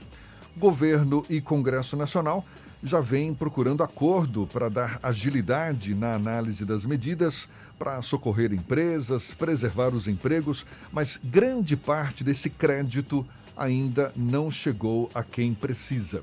A gente conversa sobre o assunto com o líder do governo no Senado, o senador do MDB por Pernambuco, Fernando Bezerra Coelho, nosso convidado aqui no Issa Bahia. Muito obrigado por aceitar nosso convite. Senador, bom dia. Bom dia, Jefferson. Bom dia, Fernando. É um prazer participar do programa da Tarde FM. Senador, existe um sentimento por parte do empresariado, que é compartilhado por economistas, analistas, de que essas medidas anunciadas pelo governo para amenizar os impactos econômicos provocados pela pandemia são insuficientes, falhas, não estão chegando a todos que precisam. Como é que o senhor avalia essa percepção de quem está sentindo na pele a necessidade de ajuda federal e não se sente satisfeito? Primeiro, é preciso distinguir as medidas em si que foram é, encaminhadas pelo governo ao Congresso Nacional e que foram aprovadas. E as medidas atendem, eu diria, boa parte das expectativas dos diversos segmentos da sociedade brasileira. Eu destaco a proteção aos empregos informais, a proteção aos empregos formais, o conjunto de medidas de apoio a estados e municípios e o apoio às empresas brasileiras que estão afetadas pela crise. São quatro grandes áreas em que o governo federal, com apoio do Congresso Nacional, vem trabalhando de forma diligente e determinada. Agora, concordo de que é preciso agilizar a implementação de muitas dessas medidas. Por exemplo, eu vou dar um exemplo. O programa eh, de ajuda ao trabalhador informal, que é o famoso Corona Voucher de 600 reais, e que já foram pagos a mais de 50 milhões de brasileiros. E esta semana, hoje, está se iniciando o pagamento já da segunda parcela. Jefferson, para você ter uma ideia, o apoio definido às famílias americanas ainda estão recebendo a primeira parcela. É o maior programa de proteção social em qualquer país emergente do mundo inteiro e que foi concebido e implementado em menos de 30 dias. Portanto, tem sim um esforço. Agora, é evidente que ainda tem alguns beneficiários que não acessaram, seja porque não conseguiram ainda concluir o seu cadastro, ou seja, é porque ainda não tomou a iniciativa de se cadastrar no Sistema Único da Caixa Econômica Federal para receber o benefício. Um outro é, destaque que eu quero oferecer é o programa de proteção ao emprego formal. No caso do Brasil, mais de 8 milhões de trabalhadores com carteira assinada foram beneficiados com o Instituto da suspensão do contrato de trabalho, ou seja, eles não foram demitidos, tiveram seus salários reduzidos, tiveram a ajuda do governo, que poderão receber até R$ 1.800, e estão mantendo o vínculo empregatício. Admitidos, alcançou-se a soma de 500 mil é, trabalhadores brasileiros. Mas quando começou a crise, se estimava que nós iríamos perder um terço dos trabalhadores com carteira assinada. No Brasil, isso poderia alcançar 10 milhões de trabalhadores. Portanto, as medidas de proteção ao emprego formal, elas têm surtido um grande efeito. Vou dar de novo um paralelo com a economia americana. Nos Estados Unidos, são 135 milhões de trabalhadores com carteira assinada. Mais de 30 milhões já foram demitidos. Portanto, é importante que a gente possa medir o esforço do Brasil com o que está ocorrendo em outros países do mundo. Do ponto de vista do crédito, onde existe o maior número de críticas, e essas críticas são procedentes, é no sentido de que, embora o crédito no mês de abril e metade de maio tenha sido mais de 20% maior do que o mesmo período do ano passado, apesar da crise, na realidade não está se conseguindo acessar os recursos para os micros e pequenos empresários. Esse é um grande problema.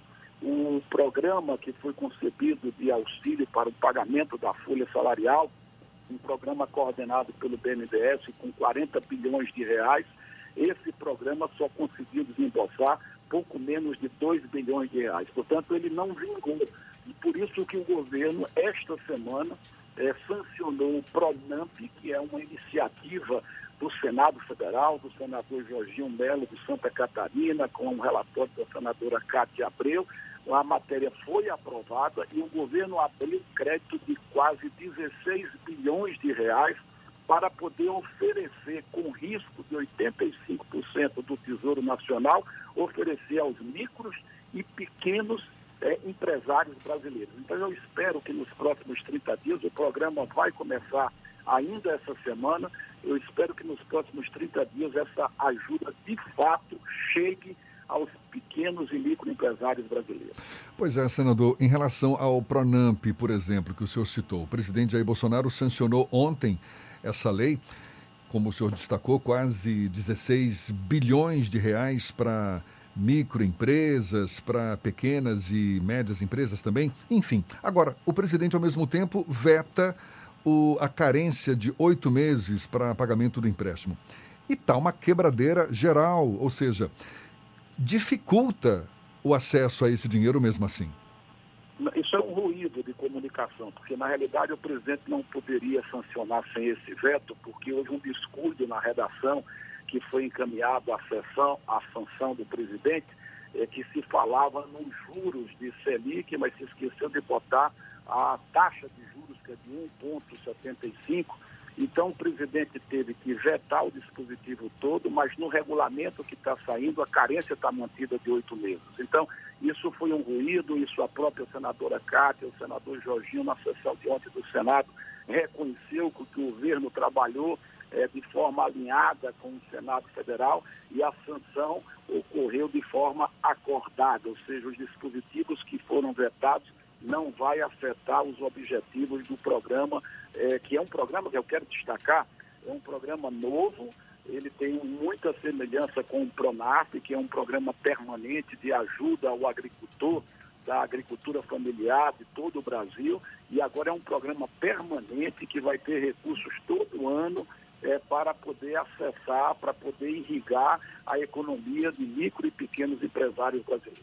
Senador Fernando Bezerra Coelho, líder do governo no Senado, além desse veto com que o senhor já explicou, tem outros vetos, como por exemplo o acesso ao auxílio emergencial de categorias ligadas ao setor de cultura, ligadas aos caminhoneiros, que inclusive tem gerado um pouco de ruído de comunicação. Como é que está a articulação do governo no Senado para que os vetos sejam mantidos? Há uma indicação nesse sentido, senador? Nós vamos trabalhar no sentido de manter os vetos do presidente e chamar a atenção do Congresso Nacional, dos representantes políticos, do esforço fiscal que o governo está fazendo. Na realidade, nós já estamos acessando com os diversos programas, seja do trabalhador informal, seja do trabalhador de carteira assinada, nós vamos acessar mais de 75 milhões de brasileiros. Portanto, é um grande programa do ponto de vista de proteção social. E temos limitação fiscal. Nós não podemos esquecer que depois da crise, o Brasil vai precisar ajustar as suas contas e nós não podemos crescer de forma irresponsável o endividamento público, porque se ah, os credores, o mercado, se os investidores perceber que o governo brasileiro terá dificuldade de solvência, a taxa de juros vai crescer. E hoje nós temos uma taxa de juros baixa, hoje nós temos uma inflação sob controle e temos as condições necessárias para que o Brasil possa sair dessa crise de forma mais rápida possível. Essa é a nossa expectativa. Ontem eu tive uma audiência com o ministro Paulo Guedes e ele está desenhando uma série de medidas que brevemente serão anunciadas, que é o programa econômico pós-crise. Após essas medidas de socorro, eh, a estados, que vai ser eh, sancionada no dia de amanhã, a expectativa eh, da realização de uma videoconferência com o presidente, o ministro Paulo Guedes, o presidente da Câmara dos Deputados, o presidente do Senado Federal e os governadores do Estado, o presidente Bolsonaro deve estar sancionando o projeto de lei que regulamenta o auxílio emergencial para estados e municípios brasileiros. Então, quando esse conjunto de ações estiverem implementadas, ali por meados de junho, final de junho, será anunciado o programa de recuperação econômica para que o Brasil possa de fato, de fato, sair rapidamente dessa crise para gerar emprego, gerar renda e a gente voltar a se reencontrar com a nossa trajetória de crescimento e de desenvolvimento. Senador, esse pacote de auxílio a, a estados e municípios, inclusive, tem uma polêmica com relação ao reajuste de servidores. Em um primeiro momento, o governo disse que não teria o reajuste de servidores, depois acabou instruindo o líder do governo na Câmara, o, o Major Vitor Hugo, a liberar a, a, o reajuste dos servidores. O presidente disse que ia manter, o Paulo Guedes disse que não, o presidente disse que ia manter. Como é que está essa situação do reajuste dos servidores, essa discussão do governo com o legislativo? Olha, eu acabei de dar os números. Nós estamos tendo mais de 500 mil brasileiros que estão perdendo o emprego, que estão indo para a fila dos desempregados. Nós estamos mais de 8 milhões de brasileiros que tiveram redução dos seus salários para poder manter os seus vínculos. Nós estamos com expectativa de uma retração econômica da ordem de 5% do PIB.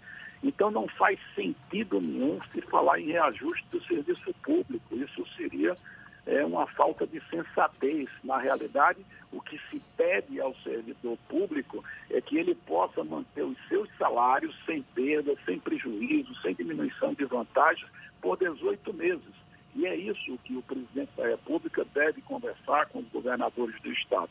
A esse propósito, no final de semana, eu recebi uma ligação do governador do Piauí, o Wellington Dias, falando em nome de todos os governadores do Nordeste, do Brasil inteiro, dizendo que os governadores estão apoiando sim esse veto do não reajuste, porque dificilmente qualquer Estado brasileiro vai ter condições fiscais de pensar em reajustar o servidor público, porque não vai ter condição. A queda de receita do ICMS, a retração econômica que vai se verificar, vai já oferecer um grau de dificuldade muito grande para que os estados possam manter os seus programas de investimento e a manutenção das atividades essenciais de educação, saúde, assistência social e segurança pública.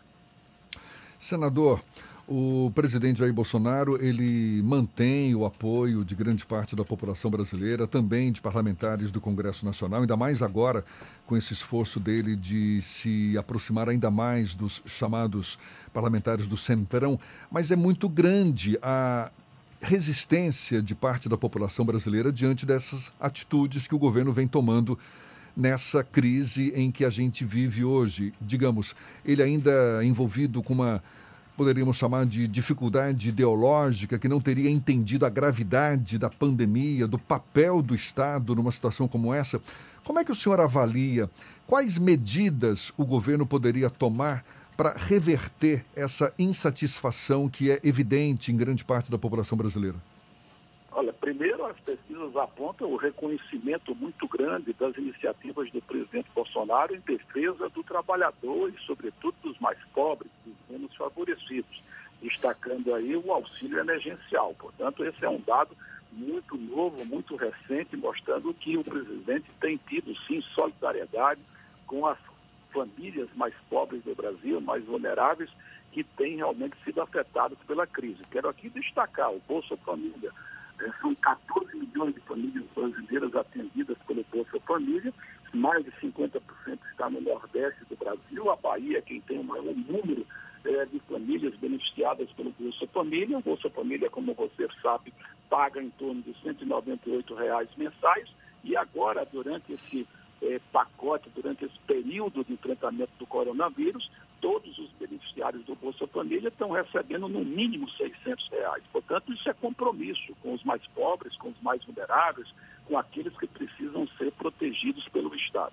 O que existe, e eu pessoalmente me posicionei já há mais de 40 dias atrás, quando essa polêmica começou, sobre a questão do isolamento vertical, isolamento horizontal, e que o presidente Bolsonaro chamou sempre a atenção de que essas políticas de quarentena teriam que, de um lado, salvar vidas, preservar vidas, mas, de outro lado, tinham que considerar a preservação dos empregos. E esta polêmica, eh, Fernando Jefferson, ela não se dá apenas no Brasil. De novo, vou pegar o exemplo dos Estados Unidos. Nos Estados Unidos você tem governadores democratas e governadores republicanos os estados governados pelos republicanos eh, já estão todos reabertos, portanto, para a, a movimentação das atividades produtivas. Nos estados governados por governadores democratas, existe, digamos assim, políticas de restrição maiores no sentido da manutenção da quarentena. E a Corte Suprema Americana é chamada para poder deliberar sobre essas questões. Então, aqui parece que é uma coisa inusitada, mas é porque existe uma complexidade sobre qual a melhor forma de enfrentar esse período de pandemia e qual a melhor forma para poder sair desse período mais crítico. Agora, recentemente, o próprio presidente da Organização Mundial de Saúde falou que os países mais vulneráveis, os países mais pobres, tem enormes dificuldades para poder adotar políticas de restrição às atividades produtivas quando a sua população ela é muito vulnerável e ela depende muito do emprego informal. Então é preciso, digamos assim, ponderar essas críticas, porque na realidade é, elas precisam ser vistas dentro de um ambiente muito difícil. Mas a minha posição pessoal, que eu tenho transmitido ao presidente Bolsonaro, é de que a gente tem que apoiar o esforço dos governadores e dos prefeitos para que a quarentena seja mantida, no sentido de que a gente possa evitar o sobrecarregamento da infraestrutura hospitalar eh, dos estados e dos municípios e para que a gente possa poupar o maior número de vítimas de brasileiros. Aproveito, inclusive, para me solidarizar com todas as famílias baianas que perderam entes queridos ou, ou amigos eh, durante esse período da pandemia. Apesar de que reconheço que a Bahia, quando comparada a Pernambuco e ao Ceará, vem se destacando é, pelo número de é, óbitos e também pelo número de pessoas infectadas, que é bem menor do que Pernambuco e Ceará, embora a população da Bahia seja muito maior. A gente agradece ao senador Fernando Bezerra Coelho, que é o líder do governo no Senado, senador do MDB por Pernambuco. Muito obrigado pela sua disponibilidade, pela atenção dada aos nossos ouvintes e um bom dia para o senhor. Muito obrigado, um grande abraço. A gente lembra que essa conversa também vai estar disponível logo mais nas nossas plataformas no YouTube, Spotify, iTunes e Deezer. Agora, 8h44 na Tarde FM. Você está ouvindo Isso é Bahia.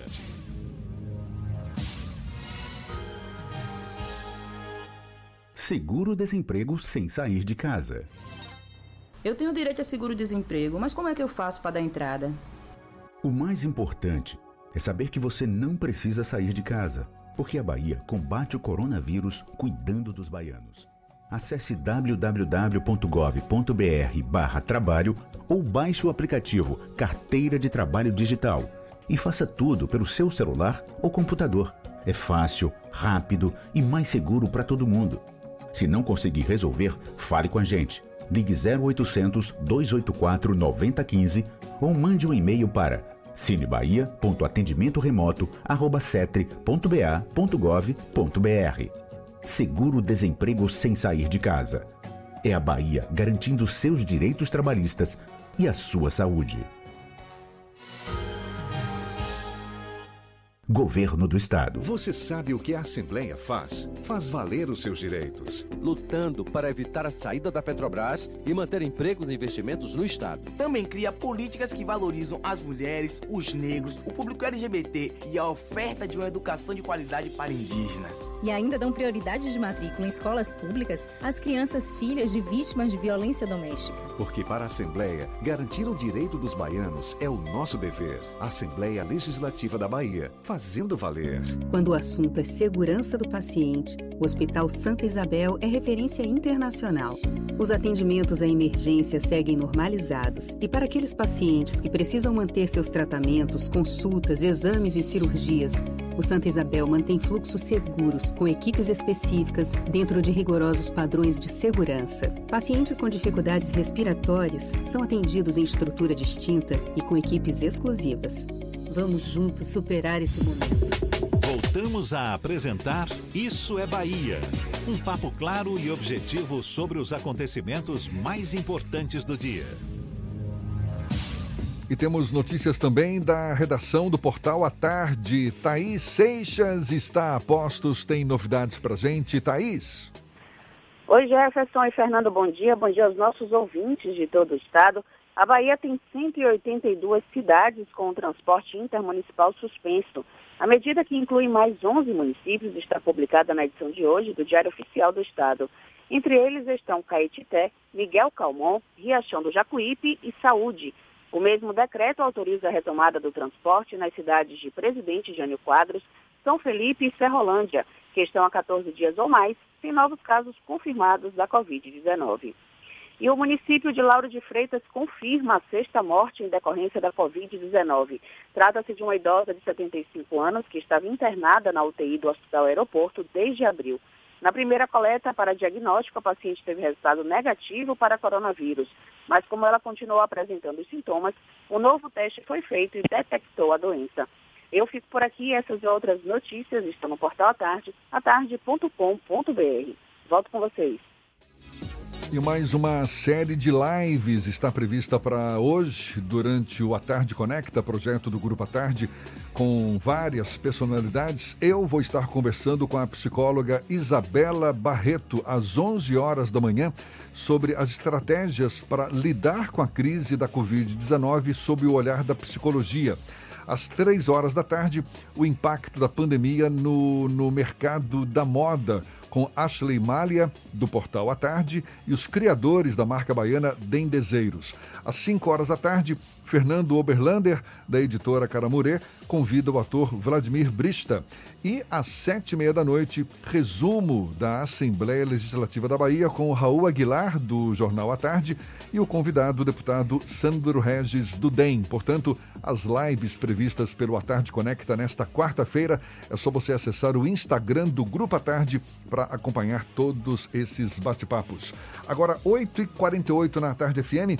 A gente vai para o interior do estado mais uma vez. Vamos para Jequié. Márcio Lima, da 93 FM, tem as notícias da região. Bom dia, Márcio. Bom dia, Jefferson Beltrão. Bom dia, Fernando Duarte. Bom dia, ouvintes do Isso Bahia. Verdade, você falou há poucos instantes sobre a UTI, né, a capacidade de ocupação dos leitos de UTI em 100%, e o município de Jequié entre um estado muito importante, com a elevação dos casos, inclusive com infectados do novo coronavírus. A informação foi publicada ontem, confirmada pelo secretário de Saúde do município de Jequié, Vitor Lavischi. A situação é preocupante, pois Jequié é a cidade polo da Regional de Saúde do Médio Rio das Contas e recebe pacientes de outras 26 cidades, perfazendo uma população superior a 800 mil habitantes que contam com apenas 10 leitos de UTI.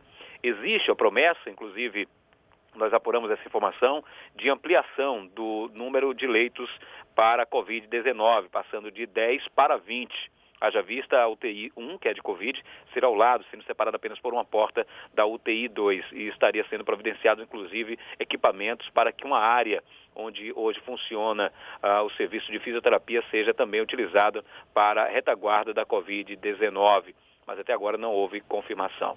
E faleceu na madrugada de hoje, em decorrência de complicações respiratórias por conta da Covid-19, Marcelo de Souza Moura. Ele era subcomandante da CIP Central, com sede aqui em Jequié. O capitão Moura era obeso e estava internado há aproximadamente 15 dias na UTI do Hospital Geral Prado Valadares. Uma notícia lamentável e muito triste que nós estamos informando aqui ouvintes, para os ouvintes do Isso é Bahia. Agora, uma boa notícia é que a Secretaria de Saúde do município de Piauí, a secretária Larissa Dias, informou na manhã de ontem, durante entrevista à emissora de rádio, que 53 dos 55 idosos da Fundação Casa Deraldina de Amparo a Velhice, o abrigo dos idosos, que foram confirmados com Covid-19, 53 estão recuperados receberam alta ontem. Apenas um dos internos infectados morreu, outro permanece internado. 11 profissionais de saúde que foram infectados e também estão em quarentena estão tendo acompanhamento médico.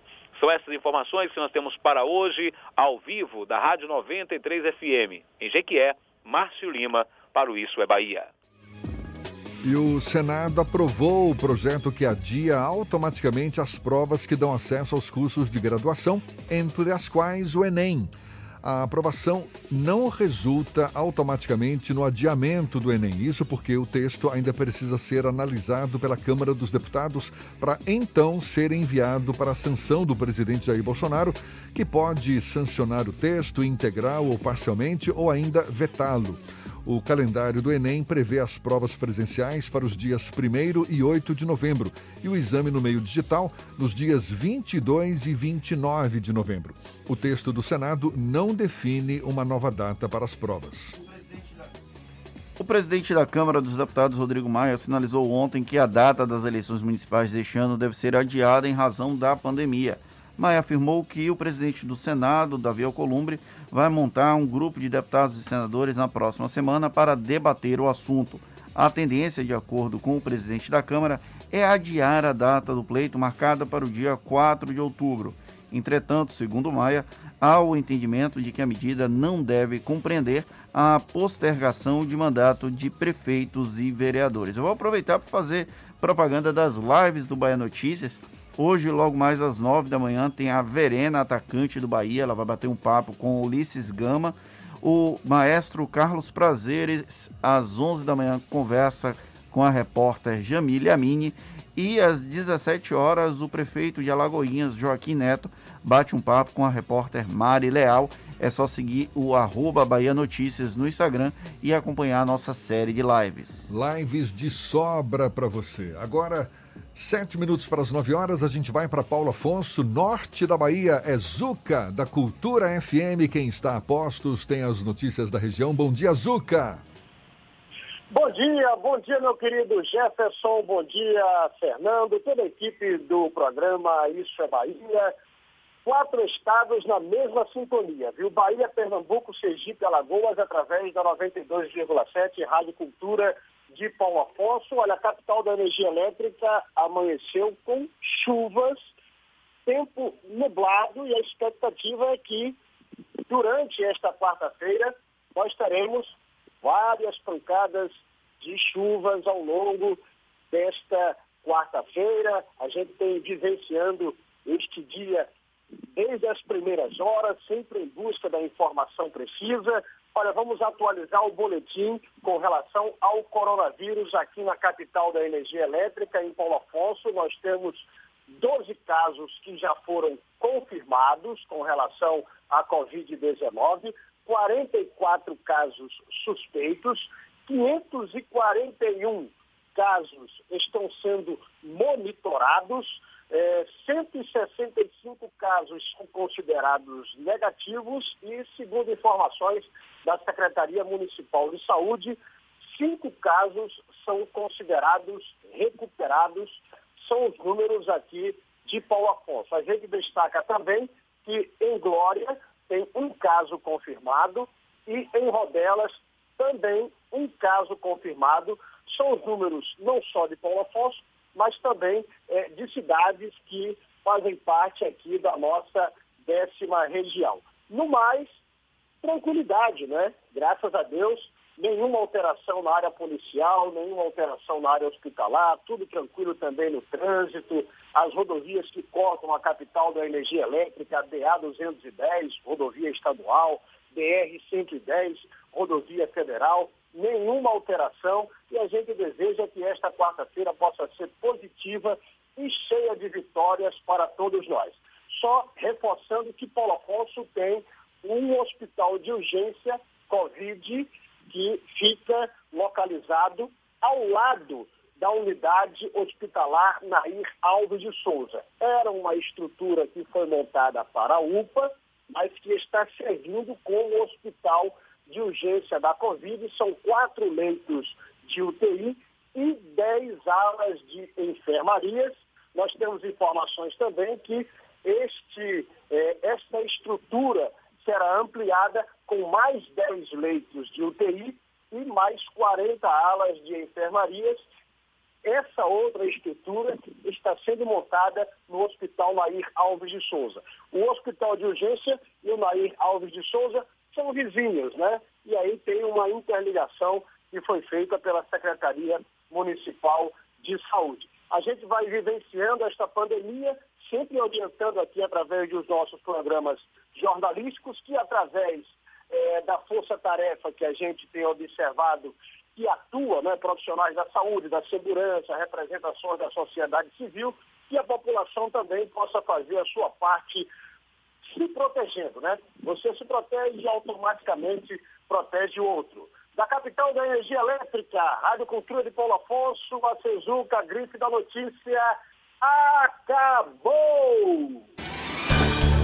Zuca é do meu time. Valeu, Zuca. Acabou, Fernando. Encerramos mais um Isso é Bahia. Muito obrigado pela companhia de todos vocês. Amanhã às 7 estamos de volta para Salvador e em torno e a partir das 8 para todo o estado. Um grande abraço virtual a todos vocês e, por favor, fiquem em casa e quem não puder, use máscara. Muito obrigado pela companhia, pela audiência, pela confiança. Meio de semana, ainda tem muito chão pela frente. Aproveite bem a quarta-feira. Amanhã tem mais. Tchau, tchau, tchau, tchau, tchau, tchau.